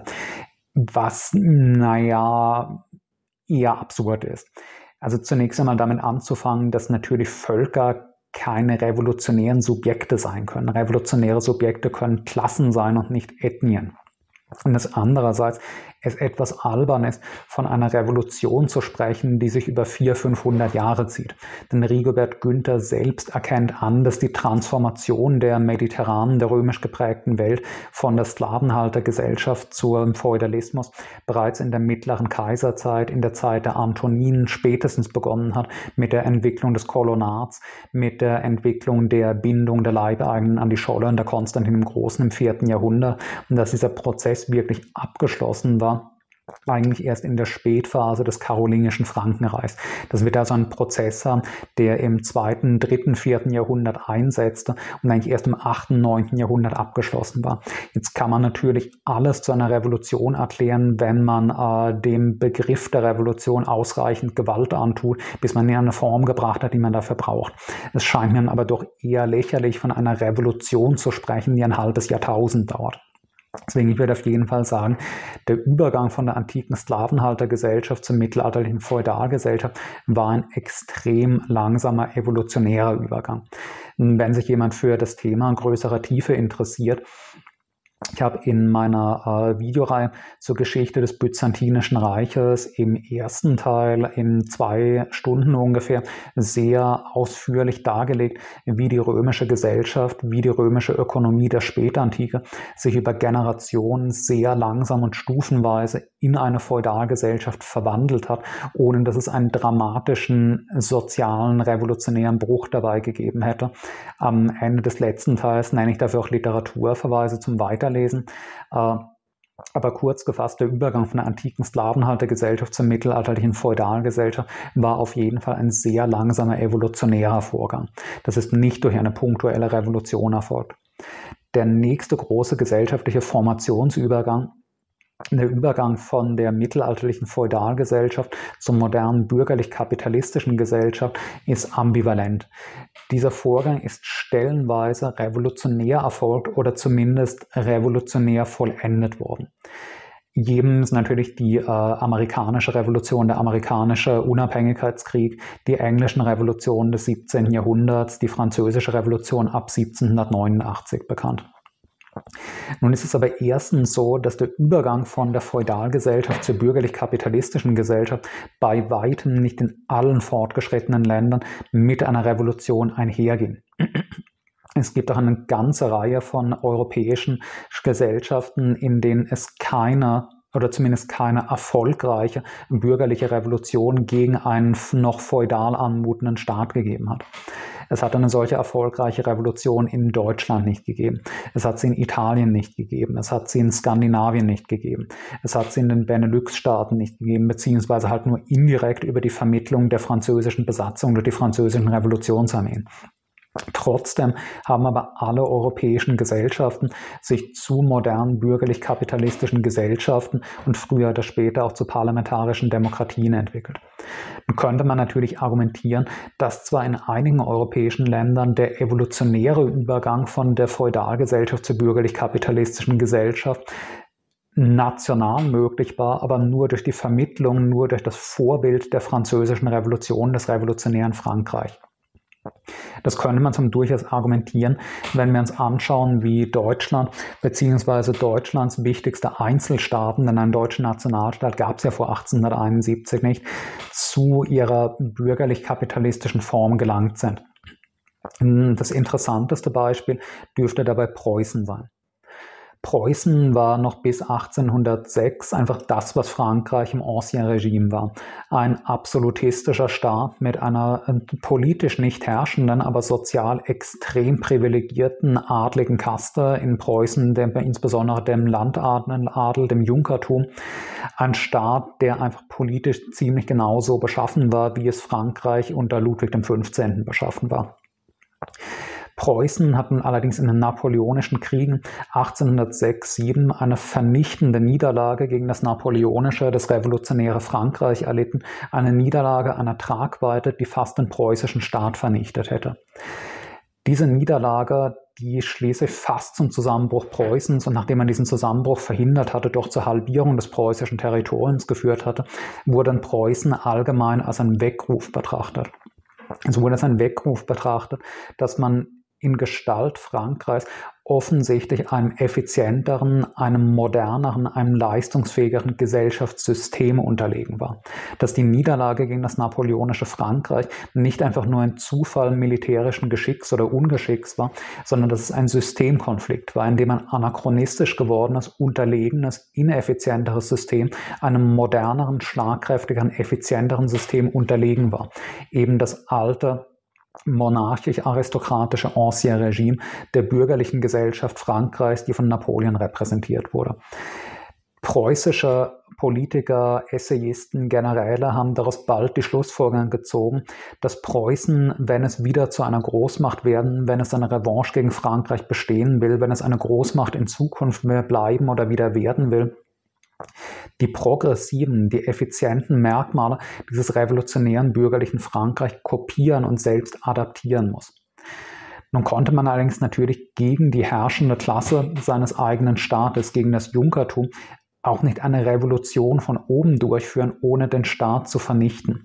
Man konnte aber durchaus eine Reformbewegung von oben durchführen, um durch staatliches Aufoktroyieren diejenigen Reformen durchzusetzen, die man offensichtlich für diesen historischen Fortschritt braucht, ohne auf eine Revolution zu warten, die zur Vernichtung der bürgerjunkerlichen Klassenherrschaft insgesamt hätte führen können.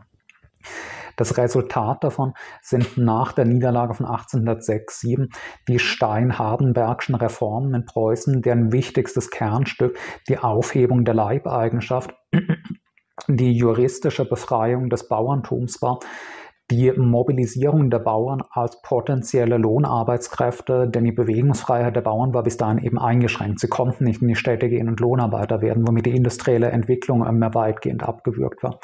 Andererseits die Propagierung einer bürgerlich-nationalistischen Ideologie, die der Bevölkerung vermittelt, dass der Staat ein Gemeinschaftsprojekt der gesamten Bevölkerung statt ein Herrschaftsinstrument einer kleinen Kaste, der Junkerkaste sei die Bauernbefreiung und die Propagierung eines bürgerlichen Nationalismus gingen Hand in Hand miteinander.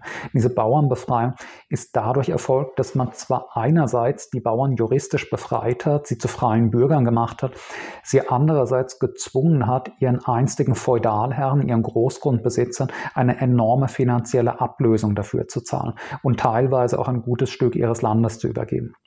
Das hat einen doppelten Effekt gehabt.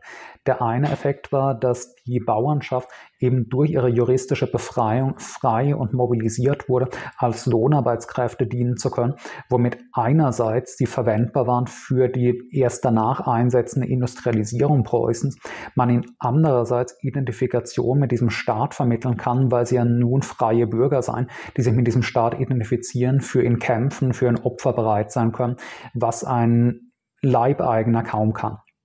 Andererseits hat diese Bauernbefreiung mit einer enormen finanziellen Ablösung und mit Landabtretung der Junkerkaste einen enormen finanziellen Zustrom beschert, ihnen damit das Startkapital an die Hand gegeben, selbst Kapitalisten werden zu können. Die Junker haben durch diese Bauernbefreiung auf einen Schlag eine riesige Geldsumme in die Hand bekommen, durch diese industrielle Unternehmung oder Handelsunternehmungen aufbauen konnten. Die Junker haben sich dadurch, es sei denn, sie waren äußerst ungeschickt, wussten mit ihrem Geld nichts anzufangen, sind ökonomisch untergegangen. Es gab natürlich auch einen Haufen verarmte und untergehende Junkerfamilien.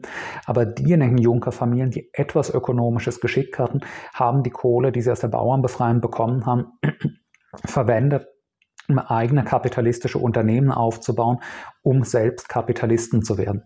Das heißt, die Stein-Hardenbergschen Reformen und deren Folgewirkungen in den darauffolgenden Jahrzehnten haben dazu geführt, dass die Aristokratie in das aufstrebende Bürgertum integriert wurde, dass die Aristokraten ihrer ökonomischen Funktion nach selbst zu Kapitalisten geworden sind. Man hat den Durchbruch an, zu einer kapitalistischen, zu einer bürgerlichen Gesellschaft nicht dadurch geschafft, dass das Bürgertum die Aristokratie auf revolutionärem Wege stürzt, sondern dadurch, dass man durch Auspressung der Bauernschaft der Aristokratie das Kapital an die Hand gibt, selbst zu Kapitalisten zu werden und damit in zur herrschenden Klasse auch in der neuen Gesellschaftsformation zu gehören. Etwas sehr Ähnliches ist einige Jahrzehnte später auch im zaristischen Russland passiert, das in den 1850er Jahren im Krimkrieg eine vernichtende, eine demütigende Niederlage gegen die westlichen Mächte erreicht hat dadurch sich ebenfalls gezwungen war, für die Erhaltung des Großmachtstatus Russlands, beziehungsweise um überhaupt eine Kolonisierung Russlands zu verhindern, um eine große Macht zu bleiben, ebenfalls sich an diese westlichen, offensichtlich effizienteren und überlegeneren, moderneren Gesellschaften anzupassen. Auch in Russland hat dieser nach einer militärischen Niederlage aufgekommene Modernisierungsdruck zu genau diesem Art von Bauernbefreiung wie in Preußen Anfang des 19. Jahrhunderts geführt. Auch in Russland wurden dann schließlich per Zarendekret in den 1860er Jahren die Bauern juristisch befreit. Sie wurden juristisch zu freien Bürgern, die man einerseits als Lohnarbeiter verwenden konnte, womit die Industrialisierung möglich wurde, die andererseits ihren einstigen Herren große Entschädigungen zahlen mussten, wodurch diese Herren das Kapital an die Hand bekamen, selbst Kapitalisten zu werden.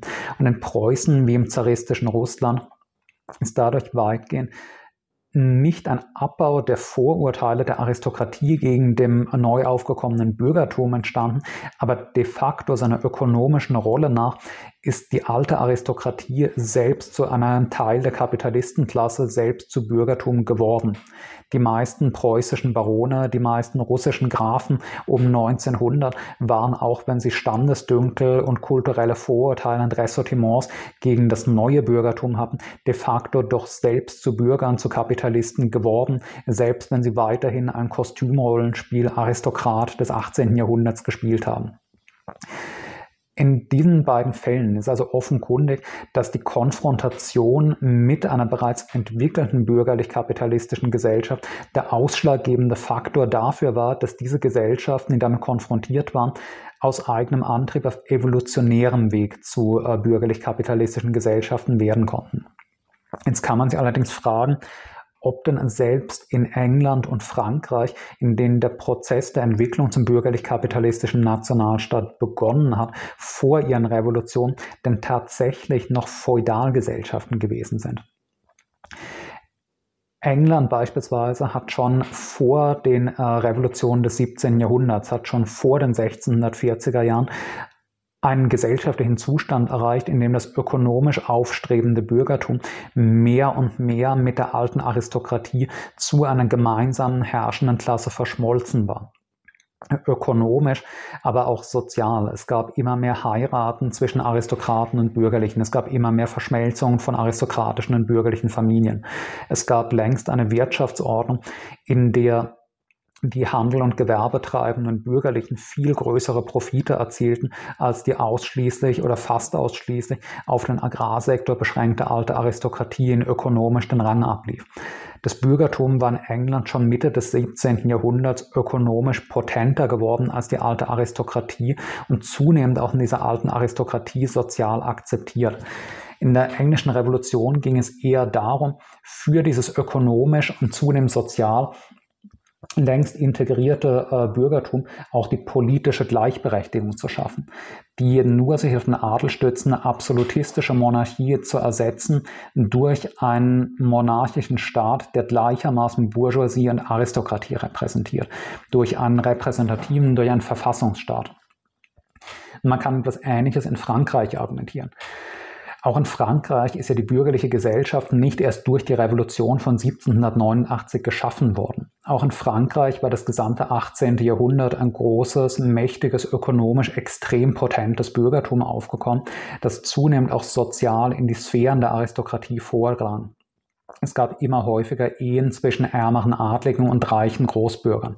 Es gab immer mehr eine kulturelle Dominanz des Bürgertums.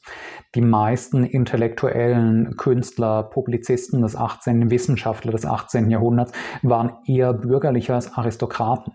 Das Bürgertum hatte kulturell schon die Hegemonie erlangt. Es war dabei, ökonomisch die Hegemonie über den großgrundbesitzenden Adel zu erringen. Es war dabei, sozial auch vom Adel zunehmend mehr und mehr als ebenbürtig akzeptiert zu werden. In Frankreich gab es aber nun von den reaktionärsten Teilen der Aristokratie eine Art Backlash.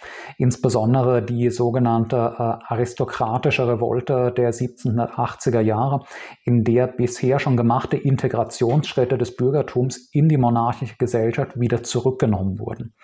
Ein markanter Entschluss beispielsweise, das war, ich glaube, 1782 oder 83 der Beschluss Ludwigs XVI. auf Druck einer ultrareaktionären Adelskamarilla das Recht von Bürgerlichen ins Offizierskorps einzutreten wieder zurückzunehmen, damit das Bürgertum symbolisch wieder zu degradieren, nachdem es bereits in Jahrzehnten zuvor eine höhere soziale Stellung, eine höhere Akzeptanz in der Aristokratie erlangt hatte. Die ersten Wellen der französischen Aufklärung die großen französischen Aufklärer des frühen und mittleren 18. Jahrhunderts, wie äh, Saint-Evremont oder Voltaire hatten in erster Linie die Vision gehabt, dass sie in ein Nachahmen des englischen Vorbildes vorschwebte, wie es nach den Revolutionen des 1700 vollendet war.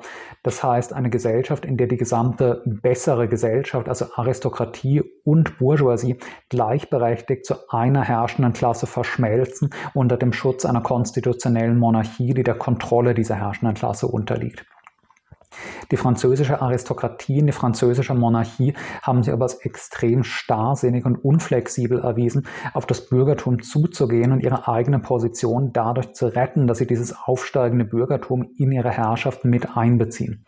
Es ist durchaus denkbar, dass wenn der Kompromisskurs gegenüber der Bourgeoisie, der vor den 1780er Jahren gefahren wurde, fortgesetzt worden wäre, es zu einer friedlichen Ausgleich zwischen Bourgeoisie und Aristokratie hätte kommen können dass es zu einer Verschmelzung von Bourgeoisie und Aristokratie, zu einer gemeinsamen herrschenden Klasse gekommen wäre, die gemeinsam die arbeitende Bevölkerung unterdrückt und langsam ihre Standesdünkel gegeneinander abbaut. Dazu ist es aber eben nicht gekommen aufgrund der stark reaktionären Geisteshaltung der französischen Aristokratie und aufgrund der Starrsinnigkeit der französischen Monarchie, die nicht bereit war, ihre Umwandlung in eine konstitutionelle Monarchie hinzunehmen und weiter Teile eben des reaktionären Adels, die das Bürgertum, die das aufsteigende Bourgeoisie nicht als sozial gleichrangig akzeptieren konnten. Die Revolution hat diesen Widerstand gebrochen und hat dann eine Gesellschaft geschaffen, in der das möglich war, was in England spätestens 1689 schon erreicht war, eben die Koexistenz eines neu aufgestiegenen Bürgertums mit den Resten des alten Adels zu einer fusionierten, zu einer gemeinsam herrschenden, äh, herrschenden Klasse, wie es dann das Frankreich des 19. und frühen 20. Jahrhunderts kennzeichnete. Oder zumindest das Frankreich bis zur Zweiten Republik von 1870. Ich glaube allerdings, dass diese Feststellung, dass die bisherigen Gesellschaftsübergänge äh, von einer Gesellschaftsformation zu einer anderen zumindest evolutionär verlaufen können, nicht gilt für den nächsten uns bevorstehenden Gesellschaftsformationsübergang von der bürgerlich-kapitalistischen zur sozialistischen Gesellschaft. Und ich glaube, der Grund liegt auf der Hand. Der Grund ist eben der, was ich in den historischen Beispielen eben etwas ausgeführt habe eben sowohl beim Übergang von der antiken Sklavenhaltergesellschaft zur Feudalgesellschaft als auch beim Übergang von der Feudalgesellschaft zur bürgerlich-kapitalistischen Gesellschaft war es für die bisher herrschende Klasse eine Option, in die neue herrschende Klasse überzuwechseln und ein Teil von ihr zu werden. Ein evolutionärer Übergang von der Sklavenhaltergesellschaft zum Feudalismus war deswegen möglich, weil die alten Sklavenhalter die Möglichkeit hatten, selbst zu Feudalherren zu werden. Und genau das haben sie getan, wie ich, wie gesagt, auch im ersten Teil meiner Videoreihe über die Geschichte des Byzantinischen Reiches näher ausführe beim Übergang vom Feudalismus zur bürgerlich-kapitalistischen Gesellschaft war zumindest in einigen Ländern ein evolutionärer Übergang möglich, weil die alte grundbesitzende Aristokratie die Möglichkeit hatte, selbst in die Bourgeoisie zu überzuwechseln, selbst de facto zu Kapitalisten zu werden, wie es in Preußen oder Russland auf evolutionärem Weg durch Staatsdekret erfolgt ist wie es aber zum auch in Frankreich nach Abschluss der Revolution im äh, frühen und mittleren 19. Jahrhundert generationenlang der Fall war. Diese Möglichkeit haben heutige Kapitalistinnen aber nicht, wenn es zur sozialistischen Revolution kommt. Eine sozialistische Revolution zeichnet sich eben dadurch aus, dass sie nicht eine herrschende Klasse durch eine andere herrschende Klasse ersetzt. Sie zeichnet sich dadurch aus, dass ihr Ziel die Zerstörung des Klassencharakters der Gesellschaft, die Aufrichtung einer klassenlosen Gesellschaft ist, in der es nur noch gleichberechtigte Arbeiterinnen gibt beim Übergang von der bürgerlich-kapitalistischen zur sozialistischen Gesellschaft gibt es für die bisherige herrschende Klasse, die Bourgeoisie, nicht die Möglichkeit, wieder eine in Luxus und Müßiggang lebende herrschende Klasse zu werden, in irgendeine neue herrschende Klasse überzuwechseln. Die einzige Möglichkeit, für die Bourgeoisie, sich in eine neue sozialistische Gesellschaft einzufügen, ist die Arbeiterin zu werden und zu leben wie alle anderen Arbeiterinnen, was selbstverständlich für einen Multimilliardär keine attraktive Option ist. Und das ist der Grund, warum ich davon überzeugt bin, dass die herrschende Klasse beim Übergang von der kapitalistischen zur sozialistischen Gesellschaft jeden Widerstand leisten, jedes Gewaltmittel anwenden wird, das ihr zur Verfügung steht.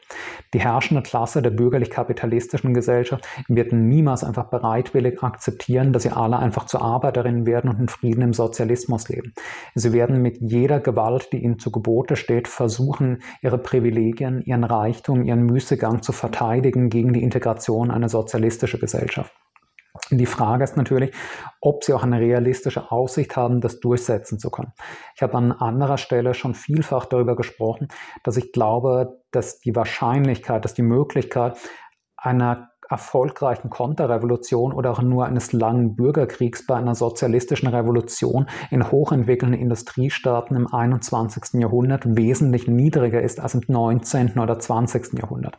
Ich will das an dieser Stelle nicht alles wiederholen, mache vielleicht auch noch einmal ein eigenes Video zu einem Thema. Aber wie gesagt, mein Kernargument ist, die Bourgeoisie kann nicht widerstandslos akzeptieren, dass ihr Status als herrschende Klasse durch eine sozialistische Revolution zerstört wird. Sie muss versuchen, dem mit allen Mitteln Widerstand zu leisten, weil es eben diese Möglichkeit des Überwechselns in eine neue herrschende Klasse nicht mehr gibt nach der sozialistischen Revolution.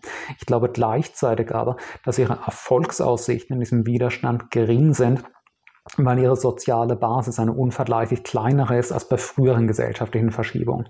In hochentwickelten Staaten sind heute die riesige Mehrheit der Bevölkerung Proletarierin. Die riesige Mehrheit der Bevölkerung sind Arbeiterinnen, die vom Verkauf ihrer Arbeitskraft leben. Es gibt einfach ein immer kleineres soziales Potenzial von Menschen, die rekrutierbar sind gegen eine sozialistische Revolution, die die Lebensbedingungen der Arbeiterinnen massiv verbessern würde, militant Widerstand zu leisten. Ich glaube deswegen, dass die Bourgeoisie Bourgeoisie eine sozialistische Revolution erbittert bekämpfen wird, dass ihre Wahrscheinlichkeit in einem solchen Widerstand zu siegen aber mit zunehmender gesellschaftlicher Entwicklung immer niedriger wird. Damit würde ich diese Frage heute auch schließen, den heutigen Wochenkommentar beenden. Es wird morgen wieder eine Buchrezension auf YouTube und Spotify geben. Äh, am Wochenende kommt eventuell ein Sondervideo, hängt aber davon ab, ob ich genug Zeit dafür habe.